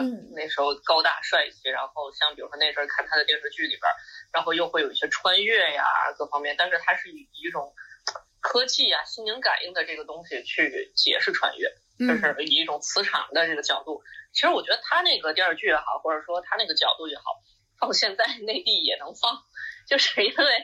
没有建国后就是这个动物不许成精的这一范围，啊，它都是以科技就是科学的这个角度去理解什么是前世今生啊，或者说有一些比如说梦境啊或者之类的，那个是非常有趣的经历。包括那阵儿看香港电视剧的时候，你你你你在当看到这个比如说威斯里蓝血人的时候，你就会觉得嗯就不一样，就是那个年代那个环境里的潮感，嗯。新锐的前卫的作品，然后他的去世，你感觉那一帮人的朋友，就是那一圈人越来越少了。嗯，然后以前那个奋斗，然后肆无忌惮的那个时代，好像也过去了。就是，哎，也过去了。嗯，我觉得这个是特别伤感的事儿。具体，比如说倪匡，我觉得他的忠粉会特别难过吧。对于对于我来讲，就是觉得一个有才华的人，就又少了一个有才华的人，这个是很可惜的。就感觉好像我们说追星，就就就一定是那种什么，呃，演唱这种这种歌星。其其实我我们追的星很有可能，比如说，就像大家喜欢某个作家，我们去追他的作品，也是一种追追星的这种行为，对吧？就可能你不会关心更多其他的什么他的花边，但是你会想要去搜集他所有的这些作品，去更了解他这个人。以作品，我觉得追追星，哎，谁到谁？你说，怎么样？说完。因为我我是觉得追不追星，它其实是有好的追星和我觉得不是特别健康的追星，就是不是特别健康的追星，是你身上缺的东西，然后这个人身上有，然后你疯狂的用一些自己的物质啊，各方面自己所有的精力、所有的关关注度去换取哪怕有一点点接近他的机会。其实我觉得像这种追星，特别像是追妹子，或者说是追小男生的那种感觉。你让我并不觉得它是一种健康的，因为它为那个虚的东西，你自己消耗太多，你不但自己消耗，你带着周围人一块消耗，对吧？那很多其实像就问爸妈要钱，哎，对，还都是学生，那往里扔的钱真的很夸张，而且可能家里还不是那种是就是家庭状况非常好的，他就觉得我一定要怎么怎么样，就是有那种执念型的。但是我觉得还是有一种追星是比较健康的。像比如说，你觉得这个人的哎呀才华真的是很好，然后呢，你觉得这个人的某一部作品在你就是人生中的某一个阶段给了你一些新的能量，或者说给了你一些新的东西，我觉得这个是非常健康的。嗯，对，就是因为你说你说，大家让多读书。对，然后其实资本资本资本为什么运作明星这一块，不就是因为觉得你们会扔钱吗？就是利用这种想法。对吧？对，他会包装好多东西。对对对对，但是你看老一辈儿的，就是艺表演艺术家的话，我觉得他更多的他他的东西不能很具象的变现。嗯，你知道吗？所以大家也会为了这种不具象的这种好，这种造诣，其实花很多的很多的功夫。他也认头花这些功夫，因为他不知道那是一个真正的顶峰是一个什么东西，他要花全部的精力，然后花光所有的。这个热情去打造他在这个事业当中的一个巅峰，对吧？但是现在太明确了，现在是给你长成什么样，我给你画成什么样，嗯，然后你包装，然后多长时间你能火，火完之后你怎么变现，它是有一条流程运作的。然后这么这样一个体系下来的追星，其实我觉得非常不健康。嗯，但是你看像这个明星也特别虚，对对对。但是如果你像你喜喜欢某一个艺人或者一个艺术家。对吧？或者说，比如说你喜欢这倪匡和那个，比如说金庸，对吧？古龙这些才子一样，你是因为他的作品你受到的感感染，就是他让你感受到了另一个好像另一个世界的生活一样。我觉得这个是非常可贵的。嗯，对他这个是有才华支撑的。你要光靠包装包出来的东西，你那个包装很刚光鲜亮丽的时候是能火一阵儿，那如果包装一旦破了，就很容易就。马上就被抛弃，呃，这也是这几年来就是这一系列的所谓的偶像明星，就他们自己也会害怕的事儿，就是他们自己也很恐慌。对，所以这就是没有实力打上去的原因。对，因为他他就是直接变现嘛，他来这个东西来得快去得也快。嗯，对，然后他呈现的状态不一定是他自己的状态，他是要变现的状态。对，那个。而且他他这个有一个风险，就是他就是突然特别有钱的时候，他会报复性的消费，然后他的消费的那个能力就在那个阶段，但是他不火了，他的钱就会少，然后中间他就会出现一个极度贫困的时间。这个比较像是短视频直播或者说红人那些从业者吧。然后你看像明星，类似。对对，明星的话，其实他还有一个比较恐怖的点是，你看基本上现在包装的就是，哎，也不说现在，现在其实慢慢也也也差着劲儿，因为国家也在管控，包括这个粉丝经济这块儿，然后包括前几年，就是像这种年轻的偶像明星出来，然后那阵儿我我我记得好多人，比如说再去做这种，比如说那个所谓的偶像明星的这个新人的这个培育引进的时候，甚至说很多东西，很多人高中都没毕业，就越越来越小。要的人越来越小，你知道这些小孩子，但他很多社会上的东西他还没看过，然后他以为什么东西，就你教他是什么，他就是什么。你别以为他二十出头了，已经是个成年人，不，他完全没有成年。就我们活到三十多岁，我们很多事儿还没明白了，对吧？一个二二十啷当岁，甚至说十几岁的一个孩子，出来之后就变成巨星了。他的很多东西，很多的价值观其实都会有偏颇，而且当资本不要他的时候，你知道他在后半段的时候。就是他完全不知道该怎么去收这个口，有些人就是越来越 low，对吧？有些人就是死咬着原来的，我可能一开始的坚持，但是他发现当资本不捧他，真的是一毛钱不值，然后他就开始怀疑我那个坚持到底是不是对的，其实很可怕，那个环境真的是非常非常不好。对，因为他的消费什么都已经提上去了，但是他的收入就是不能跟以前匹配了，就不说超过吧，就连同等的都没有了。就是一个三角形的，其实真是一部分，因为我跟你说，偶像明星他挣不了多少钱，那你们看的就是当红的几个小孩挣不了多少钱。嗯，但是甚至说他那个赔热度什么的都是一个三角形。对他，他挣不了多少钱，就是他其实你看他现在所有的，除非他在扛扛真真的是他自己非常值钱了，对吧？那不然就是以他就是自己的实力各方面没有过过关，他实际上是欠着经纪公司的。如果这说他他他是要赔他一大笔钱，他真的不是钱他是捞不着的，不可能进他口袋。那也就是说，他要红的话，就是服装什么的那些消费比较高一点，是吗？培训啊。对吧？然后给你的资源这不叫钱，你以为上上台上镜像这样一个机会是人人都能得到的？那是多渺小的机会，而每年选秀的人有多少？嗯，对吧？我给你这样一个资源，你要给我多少？对吧？朋友不能跑。最后还赚钱的还是那那一帮子后面的呗，对谁后对吧？所以这几年的这个造星计划真的非常不健康。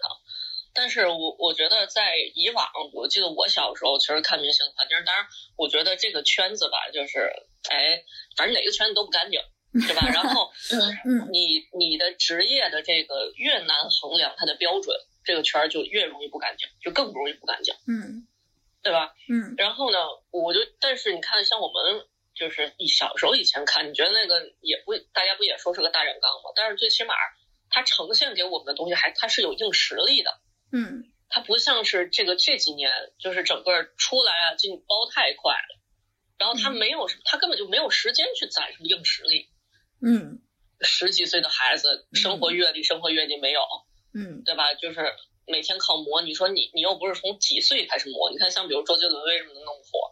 当然四岁开始练琴了，嗯，对吧？他可不是说突然高中写首歌就火了，不是，那是积累了多长时间的东西。嗯，还要有天分。还要不读，还要把这个东西没有学死，这是就是出来一个天才是一件多难多难的事儿。嗯，对吧？所以，我但是我我你就说追星这个事儿，你说其实我自己也追过。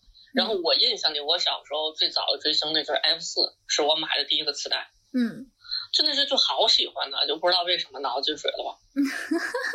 我们但是仅限于买得到的上上半段刚聊了这个 F 四呢。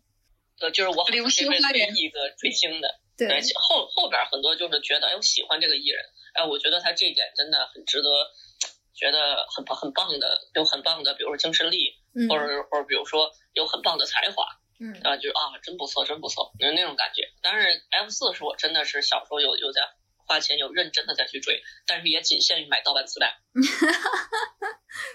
我我们也是。不能超过三盘，三盘是我的上限。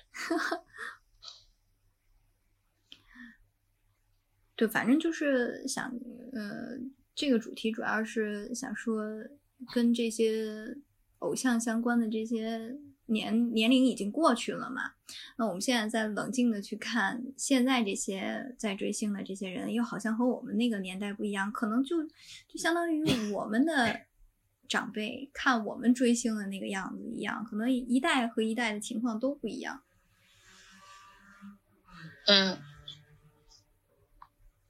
所以这个，这个在在你认为他是有地位的，像倪匡的去世的时候，你是真的会为那一段时光和呃这样的一个杰出的这么一个艺术家的离世而而伤心。但现在，比如说某一个，哎，某一个这种这种小小的流量明星，他的陨落，其实我们可能没有太大感觉。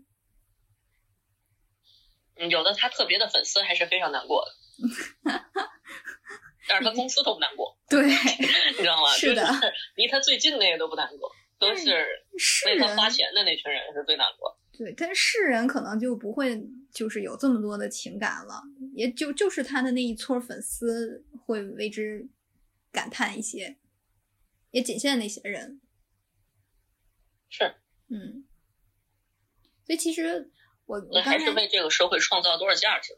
我刚才你看，像这个，比如说倪匡也好，或者说金庸也好，古龙也好，他们其实是为社会创造了很多文学作品，就是它代表了一种特殊的价值观，对吧？然后他其实为社会有创造他的文化体系的价值。对，刚才只不过近年来的明星哪有什么价值？部分我其实还没说完，就不是说倪匡的部分没说完，是这个一书的部分没说完。就是一书，他和倪匡已经有二十年不来往了，这是亲这个兄妹，也是说不联系就不联系了。我觉得就是那一代的人，他会有自己非常明确的鲜明的个性，不管你是谁，如果我觉得我们两个之间有了嫌隙。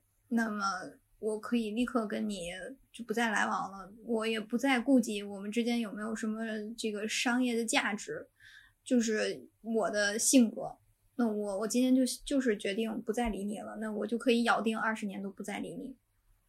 据说这个倪匡离世的时候呢，这个遗书也没有出现，就还挺唏嘘的。就是就是 怎么说呢？这个性格导致他是一个这样有。有有特殊符号的这么一个人，即便是他的家务也鸡零狗碎的，但是依然他他是特殊的那么一个存在，他不像现在的人们有那么多虚假的情谊。哎，我反倒是觉得那一代人这样人比较少，所以他们这样的有这样一层关系，让人觉得我还我这么决绝。对。但是我觉得这我们这一代反正就是多了，就很正常。嗯。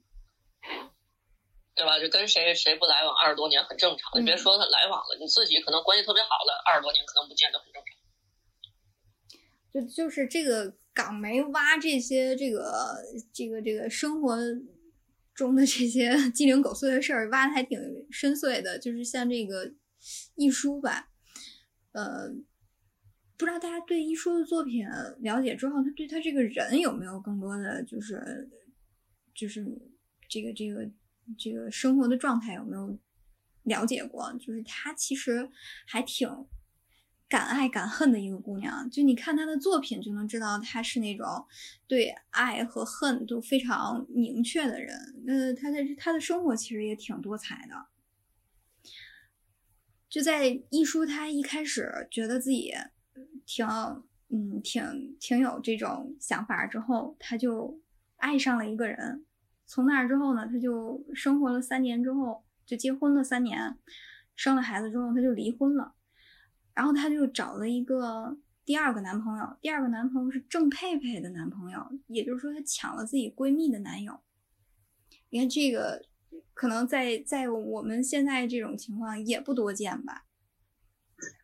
现在的娱乐圈里，那太多抢男友多见，但是结抢了又结婚不多见，是吧？所以他这个就属于抢了又结婚了，然后抢了又结婚之后没过多久又离婚了。他第三婚的时候，他终于冷静下来了，就和一个就是文化人，是个教授，结婚之后移民去了加拿大。那这些作品都是他移民之前早期的。这些作品一直到现在还有在进行继续翻拍呀，或者是进行继续创作的这个空间。就我觉得，就是好像，好像我们现在的很多作者，他们的这种情感经历不是那么丰富，导致他可能写的作品也就没有那么多可塑性，有关系吗？没有生活呀，有什么可富？对呀，就是一天到晚就自己瞎做梦，靠靠做梦去写东西。对，靠靠。有什么可？看看那个毛姆的生活多丰富。对呀，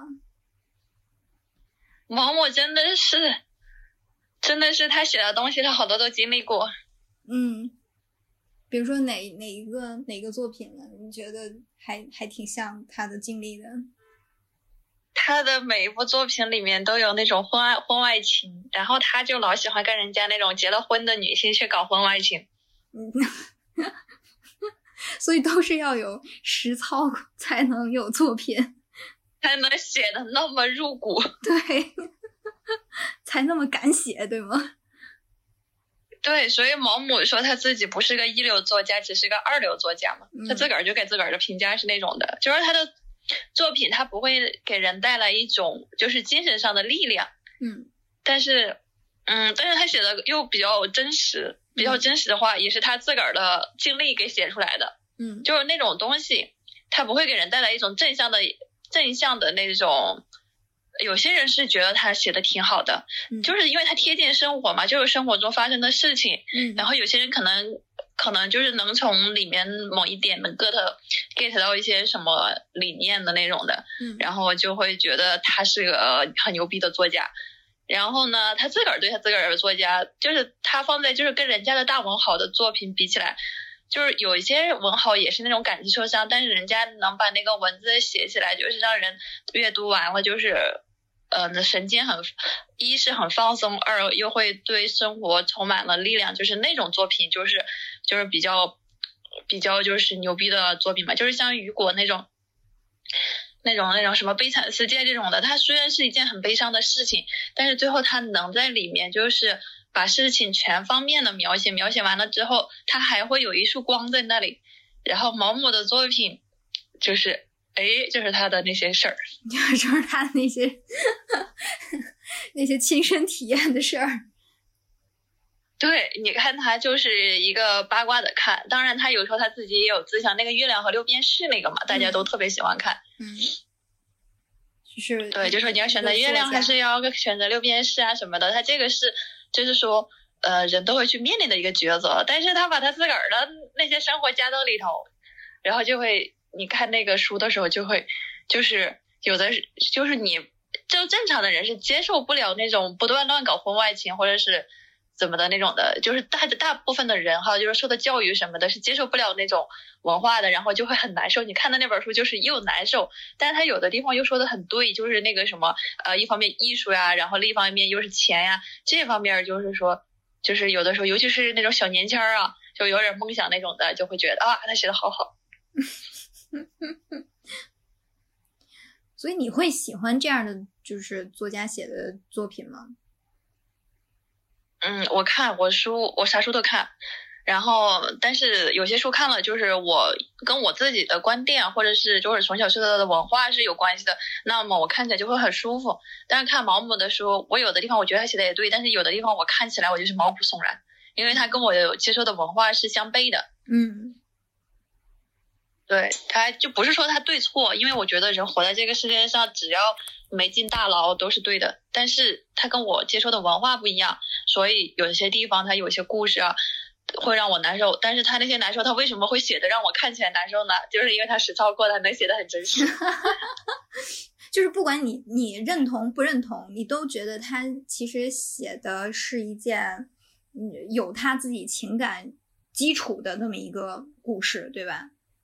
它胜在真实，不然的话，它不会给你带带来那么大的那个真实的那种感觉。然后我刚开始我也不懂他为什么会写这种东西，然后就是每本书它的前面就有作者的简介嘛，嗯，然后不同的书里面它我接触的部分都不一样，然后你就看那些简介，然后哎，他跟某某某夫人怎么怎么怎么的就有了。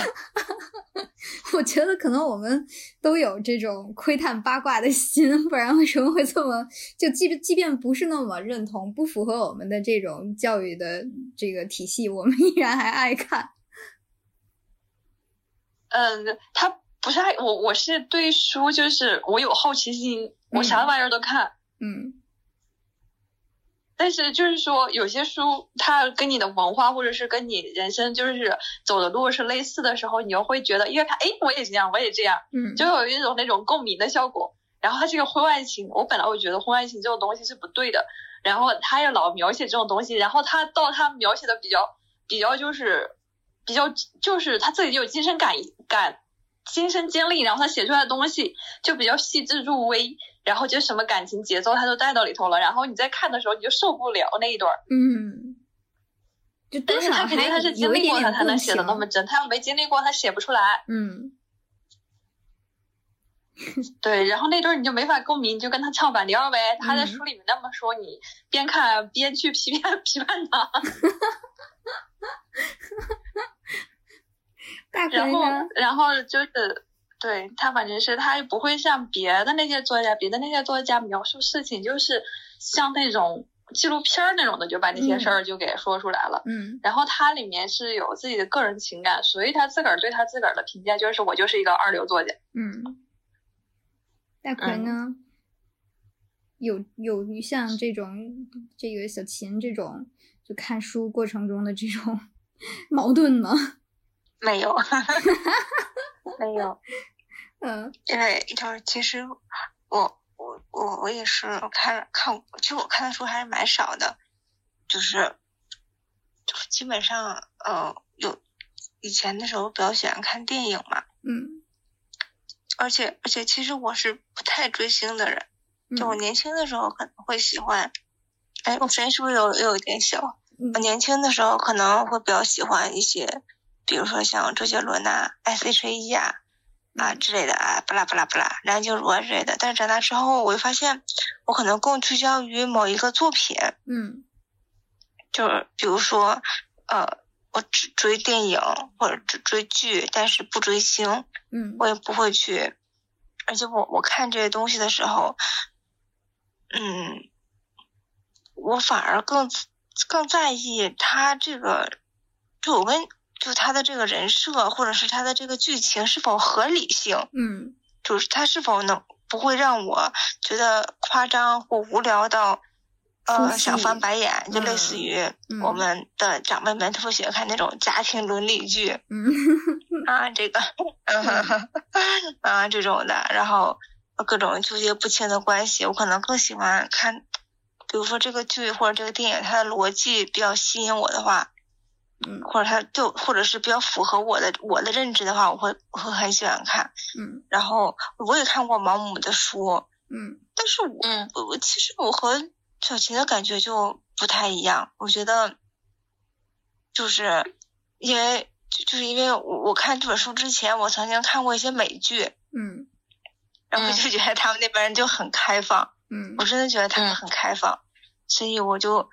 并没有把它当成非常不能理解的事情，我也不会觉得他对于很多事情的描写，在我看来，嗯，符合 我看剧的得出的一些结论。嗯，就是就是，嗯，尤其是大家知道那个，嗯，我们就是就举两个例子，我经常说的美剧，一个是《老友记》。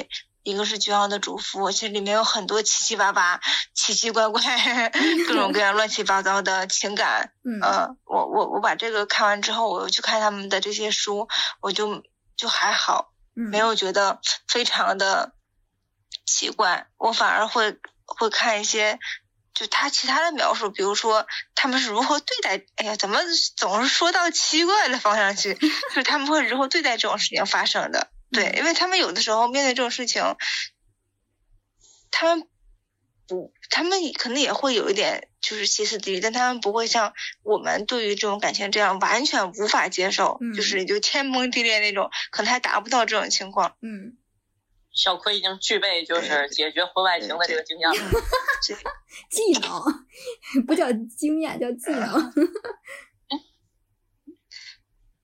其实我们说了半天，但是我觉得对于传统传统中国的理念，就是这这这这是一件天崩地裂的事情。嗯，但是你你看你看你看这个发达啊发达国家去了，呸呸呸，欧美的电视剧，嗯，尤其是这种讲家庭男的女的这点事儿的电视剧，嗯，这简直就是没这没这点事儿就没灵魂了，嗯，没得演了，没有内容了。行了，我。对对对对，叶娃说吧，叶娃说吧，叶娃其实可以总总结一下了。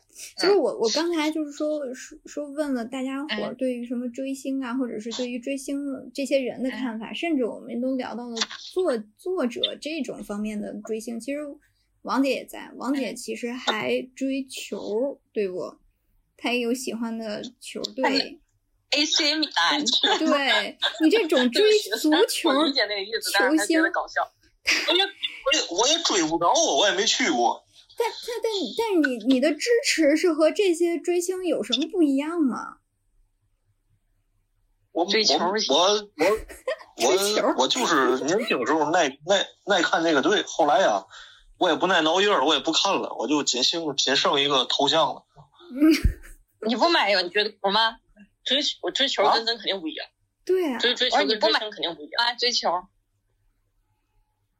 呃，追球得跑得 快，追球的队服呀、签名啊，对吧？还有哪个队赢了，哪输了，赢了就开始就开始一起就是庆祝，然后输了就一起骂对面就水，裁判不公平这种。对呀。呃，我我已经过了那个年纪了。但哎，你可没过。前两天那个米兰那个赢了还咋的？你们还在那儿朋友圈狂嗨呢。我看见你发了。对呀。就就那天正好正好没睡觉。就你年轻的时候。被我逮住了吧？还装脑。就你年轻的时候那种情感特别澎湃的时候，那是一个什么样子的呢？我年轻时候情感也不澎湃。好家伙，你这是一伪球迷，真是伪球迷。哎，说说伪球迷说跑了是吗？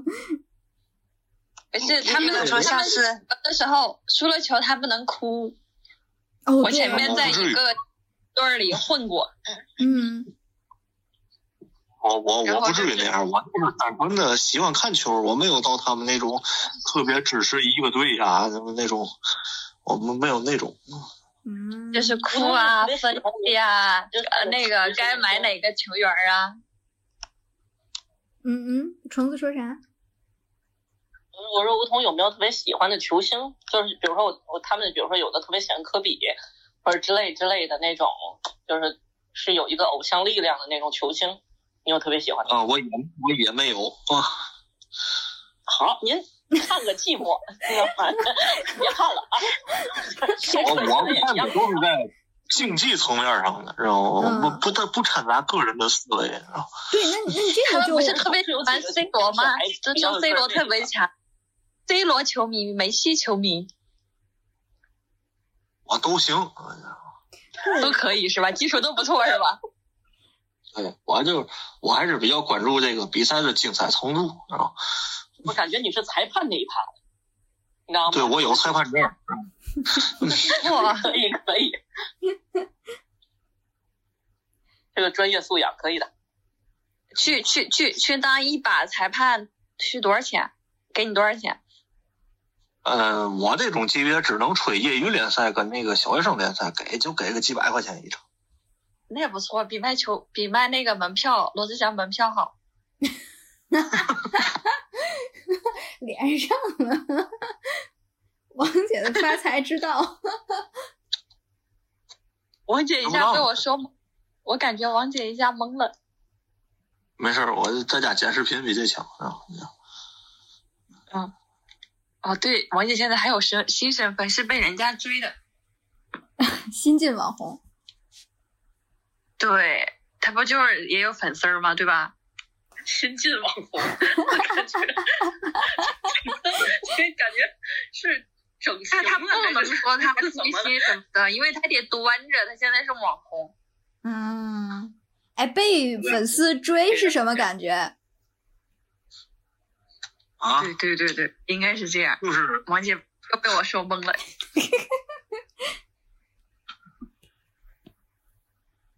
嗯，王姐咋咋的突然不说话呢？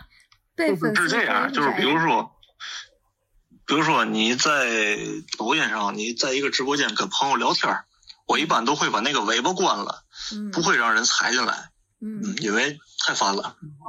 哎呀，作为 网红的新烦恼。然后呢，然后那个。然后那个，但是呢，抖音的机制呢，它有的人他就能刷到你，虽然你关了，嗯，他不会踩你进来，但是能刷到你，就有人会上麦跟你聊天，你知道吗？嗯，但是呢，他们基本每个人跟你聊的都差不多是那两句话，然后 哪两句？就是那个怎么解两句。然后你就永远都在想，我该怎么结束这段对话，那么在滔滔不绝的聊了起来，而且。你的朋友里边呢，总有几个好事的，愿意跟他们一块聊。哦，评论区是吧？是在评论区吗？不是，是我，我是说那个，是我自自己在抖音跟朋友聊天的时候。嗯嗯。你跟朋友聊天不得私信吗？私信他咋记得？不是，只那个开抖音语音聊天，进语音聊天室。哦哦哦。五个人在那聊天的时候，这属于我我私人生活的时候。哦哦哦，人家那些粉丝都想来看看是吗？嗯。不是，他们只是偶然发进来的。嗯，我已经整懵逼了。来，你们换个话题吧。就只是这个这个直播间的一个桥梁，没听说到最后那些就是新进来的人和他朋友聊在了一起吗？嗯，不是，是这样，我我不怎么直播，嗯。这都是涉及到我们都不太了解的区域了。果然是，这网红就是不同于常人，是吧？与我们这种平凡的人已经拉出了拉出了区域。对，我们好像我们现在也是在搞什么直播，语音直播。嗯，对。啊，就五个人开小型会议。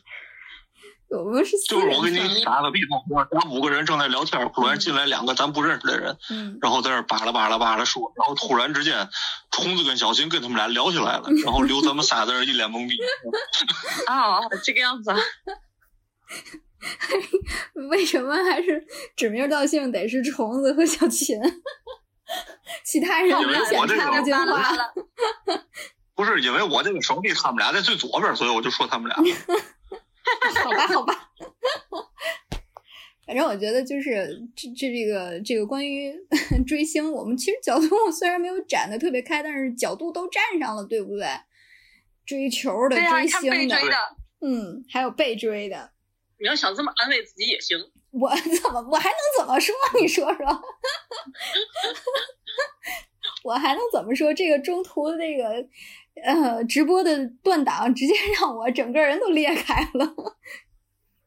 我觉得代表这个叶子平常没少开会，所以才能这么总结。就不管怎么样，在在一堆烂摊子里，我也能给你找到点去给你攒一攒。我都得减少。但是说实话，我好像我好像没有单立做过出去，但是我今天要，比如说要去来干一件类似追星的事儿，可以去单独占用我一个时间。我今天就要。就要干这个事儿，我好像很少这么子干，除了去看球之外，好像确实没有说。磁带没有，没有。嗯，我干过，我告诉你，什么 T A？看电视剧，我只在乎这个内容本身，我不太在乎这个人是谁。你从小你就这么这么高的境界，我们还在我点儿是队长啊，你已经关注内涵了。我我我这从小。就是，我就说我听那歌，这歌挺好听，可能我就知道个歌手的名字，就完了。我不太关注这歌手私生活什么的。嗯。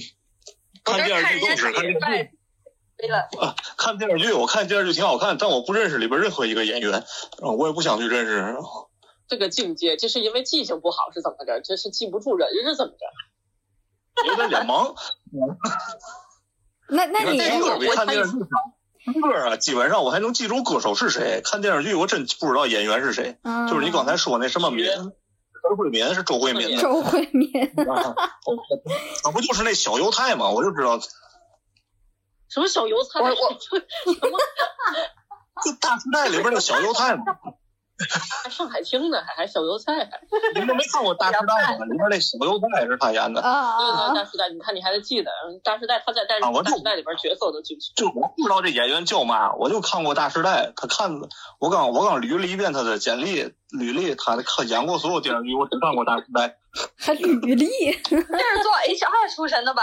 还去捋人家简历？哎，但是吴桐刚才说到这点，就是那时候就是看电视剧，我突然想到一个人，真的是我这辈子头一个，就是记住人名儿，嗯，就是会因，就是这个人不是演员，但是我记住了他的人名儿，嗯。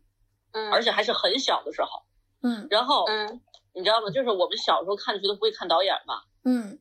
嗯，我也不会看，就除非那种特别有名，类似于徐克这种，也都是长大之后，嗯。就是你知道，他属于这这个剧情外的另一趴的八卦，或者说另一趴的这个，对吧？这个偶像明星。但是我小时候就有一个一个导演，就就是《西游记》导演杨洁。嗯嗯。然后那个时候我看《西游记》的时候，那个特别小，那才几岁的时候。然后我印象里，我就是以至于我讲的什么我都记不太清，然后就只记得噔噔噔噔噔噔噔噔那那阵儿。但是呢。他一上来那个片就是那个那个那个片片头曲，他就出现就导演杨洁，然后我爸跟我说，哎，这个导演特别好，这个导演是杨洁，然后我一直记了一辈子。嗯，哎，那这个这个这个事儿啊，有俩事儿，一个是你刚说那个。就是什么导演演员表那个，嗯，那个每次我都会特别仔细看看里边有没有我的名字，知道吗？我的名字非常的大众，基本每部电视剧里都有我的名字。追自己的，就是追自己，但是没有一个著名演员跟我一个名。我就不一样了，我去看电视剧，我要看到里面有一个跟我一个姓儿了，我都特别激动。然后，然后那个，刚才我就跟您说那个，我多不记，我多不关注演员的名字啊，嗯，我多不关注演员是谁，嗯，我大概十四五岁的时候，我才知道谁是赵雅芝。哎，我真的头一次听听传奇，他他以前就管他叫白娘子。头一次听说有人看电视剧会在电视剧里找自己的名字，这是什么心态？那种感觉就哎，我又上戏了。就是追追不追别人，追自追自己。这个真的是挺有意思。以后我看电视剧我也这样。天，我的名字找不着的。哎，但我我我有过，就是比如说那个看花名册，我会喜欢看花名册。就是比如说那个别的班的人，我我我会去看有没有和我重名或者和我认识的人重名的那那种，我会有这种心态。就也挺我还没有哎，你们都挺你不也这样吗？跟我那不一样吗？对呀，都挺自恋的。主要是我俩这名字太大众了，太俗了。咱俩这行，我跟你说，咱俩这海地儿的传统，就是一方水土养一方人，是吧？差不多。所以起一个比较就是很多人叫的名字，其实是为了占便宜，对吗？嗯。拍电视剧的时候有自己，别人写通讯录的时候也能挖着自己。对，干嘛都有。这录啥时候给我写的？我咋不记得了了？是吧？对，当时爹妈起名的时候是有策略的，他不是为了大众，他就是为了让你们长大之后有更好的收益。就是我真的，我我我有时候还会担心会在通缉令里面看到这个。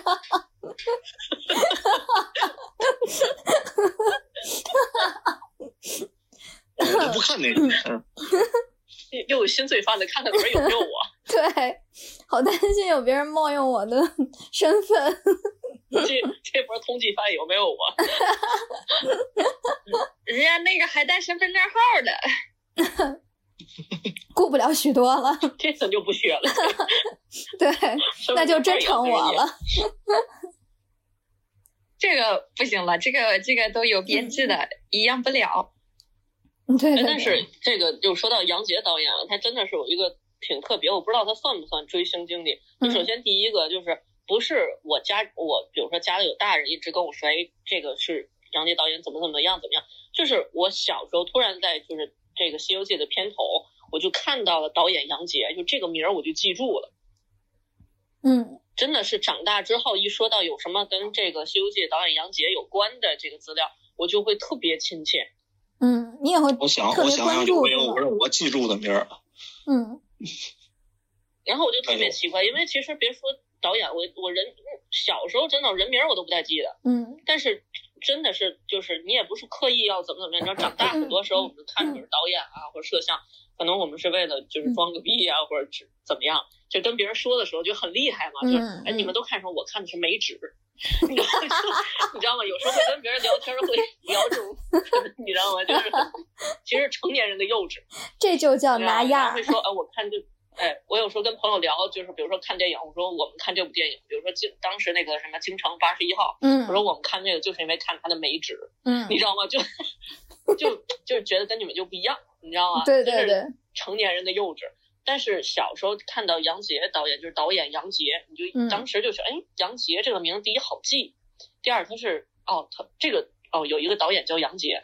长大之后，然后又是不断就是听他的经历，你就感觉，呃，这个人好熟悉啊，就是觉得啊，就肃然起敬，就不知道为什么就小时候。哦，对，你说这个我想起来了，我跟你同一部电视剧，我记住了一个名字，就是经常出现。马德华是吧？马德华是。猪八戒，就是就是片头曲里那他的名字特别明显，然后那个镜头特别长。你什么？为什么觉得他特别明显？你看人家片头曲你就知道了，就到他的名字的时候停留时间很长。就是他会出现在记钱了是吗？给那个剪辑，就那个位置。这剪辑记住了这个马德华。天。这个口让我怎么收？就是收在马德华这里吗？太难。就是每每个人其实这个有不一样的追星历程，对吧？就不一定是我要给他递钱，有些确实对，就是你这个一生吧，它是有影响意义在的。嗯，我我们那个时候的影响就非常。你看，我也是个猜会的老手。嘿，果然完了，这会结束不了了。嘿，我觉得就是这样。我记得，我记得我们那个时候就特别简单，就是追星嘛，追的除了他的那些周边以外，就是追的他的发型和服饰。他引领的是整个风潮，所以他才是偶像派嘛，对吧？除非你们追的是这种，这这这种属于实力派的。我追的是这种的，我追我追的是觉得跟我的就是认知挺像的，我就追他，就是我认知像，但是我没有，我追的他就是追书也是那样子的，就是呃书里面的话，它就有很多，因为我从小待的地方就是比较偏僻的那种地方，然后有些书就有那种像那个呃三剑客。嗯，好像也叫三个火枪手那个书里头，那个人他就是在农村一个放牛的、放羊的，然后骑就是骑了个马，带了把剑，然后就到王宫里面去，就是冲冲冲打打打，然后就到王宫里面当侍卫了。就是他的，我仿佛看了一部剧，冲冲冲打打打。他就他就是就是他就很容易从怎么说说俗一点，就是从草根，然后就变到也不说凤凰吧，但是他就有一个那个就是就是。就是他的人生就变化很大的那种的，嗯嗯，然后我我又不想在我自己的身边那样待，然后因为他们是对女，就是我们那种偏僻点的地方，他是对女性很不公平的。然后我不知道是这些书影响了我，还是我就想改变一下。但是基本上我的人生就跟着我看那些书，就那些书也是我挑着看的啊，就是他要不符合这种气质的书，我就看两眼我就扔了，然后符合的，然后我就看看了一遍又一遍，嗯。就是我的人生基本上就跟着这些书，就是就是一起就是变到现在这个样子的。嗯，因为我以前身边的人啊，然后包括我追那个我啊，小小秦励志靠的是三个火枪手。我不是不是不是不是这一本书，这本书是。这本书是后面看的，还有那种《基督山伯爵》，《基督山伯爵》里面也就是一个人都已经就置之死地而后生的那种的，也就是说，然后他就是在那个牢房里不同，就是他已经被人搞到牢里去了，但牢里面有个博学的人，然后不同教他经商啊，还有一些别的人生的那种东西，然后还给他，当然他运气比较好，还给他留了一大笔财富，然后他拿着这笔财富再带好他学的知识，然后回去复仇，然后就是。就是有有很多类型的，就是这种书嘛，就是我就专门挑这一类型的看，然后别的类型我看两眼就是不符合我的价值观，我就会也会看，可能有时候没书的时候我也会挣扎着看完，看完了之后我会把它扔到一边儿，然后我就是这种就是类就是这种。变化特别大的这种书，就陪我就是就是从新疆然后走到这这边来，因为出疆就是出疆的出疆就是你们在内地就是感觉不到那种，就是从出疆新疆的小孩到内地来就是长时间待，基本上待不习惯，毕业后差不多就两年就回家了。就是你可以在你们身边看，就是是新疆的人的很少。嗯，为什么呢？嗯，呃，因为就是。地域差异，还有就是新疆跟这边的发展都不一样，然后文化不一样，那边生活是很轻松的。嗯，天黑太早？不是，是新疆，新疆，新疆黑的晚。就是新疆那边。新疆那边生活很容易的，然后，嗯，就是你同样的学历，你在新疆就是在新疆的专科，就相当于你在天津的本科，就是那么吃香。然后你在。在新疆的本科就相当于在天那留真，就是你在这边上完学，然后你再回去，你就会特别抢手，特工资也比较高，然后生活成本特别低，回去就比较轻松。在外地就会比较累。要，因为那边那个就是，嗯，就是那边那个那个叫啥？因为就是一般新疆那边那个那个叫啥来着？就是，就是就是那边考公务员，你考公务员内地可能要研究生，那边可能一个本科一个专科就可以了。想去。想去，对他，你说的是想去，但是你去了之后那边生活，它不如像内地就是这么交通啊什么的，它就没有内地的发达。你想想，那个快递到新疆是不出的。嗯，你现在这么说，但是你去了，你能感明显能感觉到那个不便利，还有那个速度变慢了，就是生活速度。嗯，太好。对对对，所以他那边跟跟内地基本上是两个世界，也不说我不说那个两个世界，就是你生活起来是两种不同的感觉。嗯，明白明白那个那个。对，然后从那边考学再出来的话，尤其是我们那边又是我是在一个边境的口岸，我怎么说我们这边教育质量差呢？我们一个初三整个年级就只有四十多个人，然后考上高中的就八个人。嗯，然后就是这样教育质量，然后当时就是。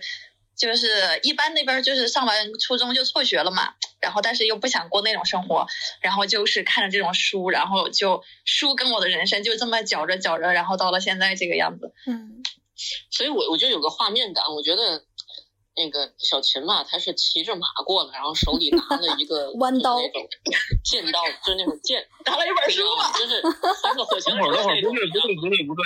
我觉得他拿的是火枪，这可以拎着火枪骑着马，然后到了这边来就是复仇，又闯出一片天地。回头说，嗯，那我干外贸去。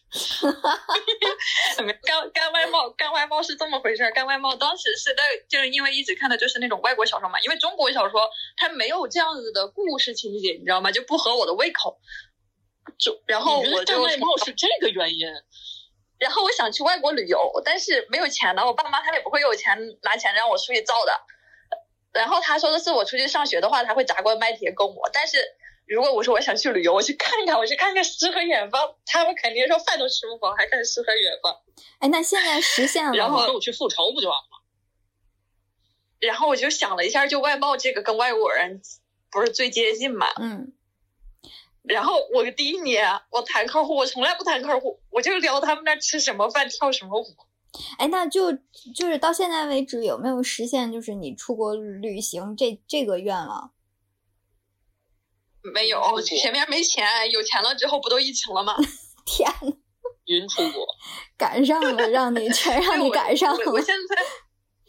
我现在我都让我那些外国客户天天给我拍，就是以前哈，现在没了。以前我就让他们给我拍，就是印度不有那种歌舞嘛？嗯。然后我就让他们，就是一般做钢材生意的那个外国人比较有钱嘛，然后我就让他们给我拍。我说你们那边是不是跳舞？我就把那个网上的视频那种发给他。对呀。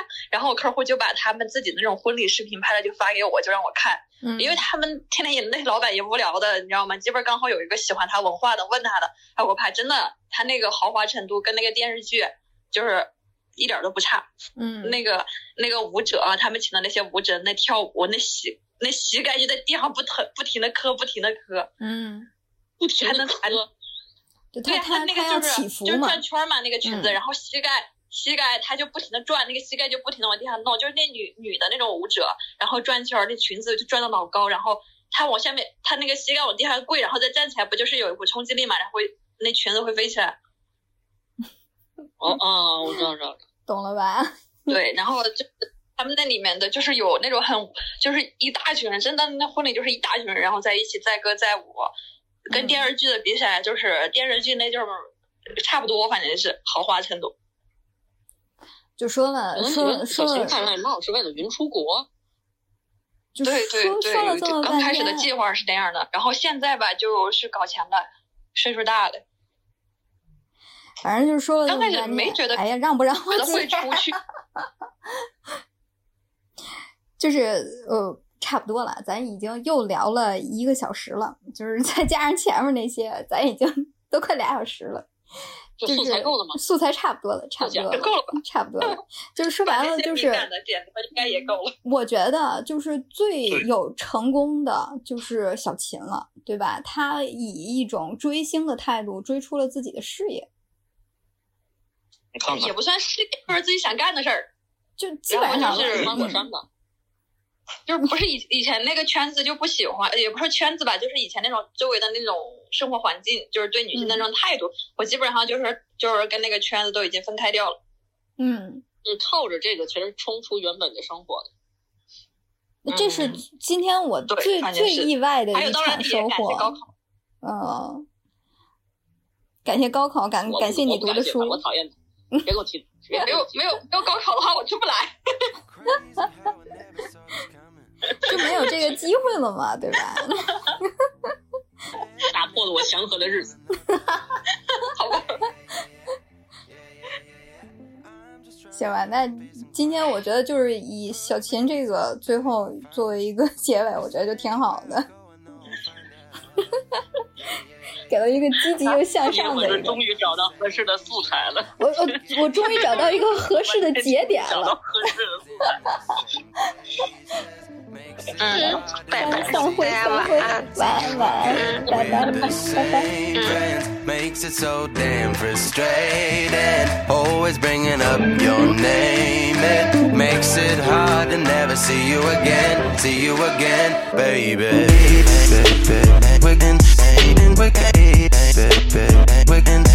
always been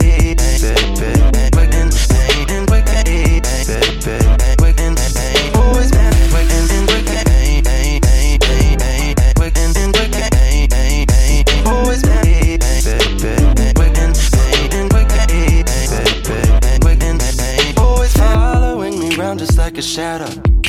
Even when the sun goes down. Man, I should've listened to my mother. Yeah, yeah, yeah, yeah. When we got the same friends, making it complicated. Always in the same places. Makes it hard to never see you again. See you again with the same friends. Makes it so damn frustrated. Always bringing up your see you again, see you again, baby. We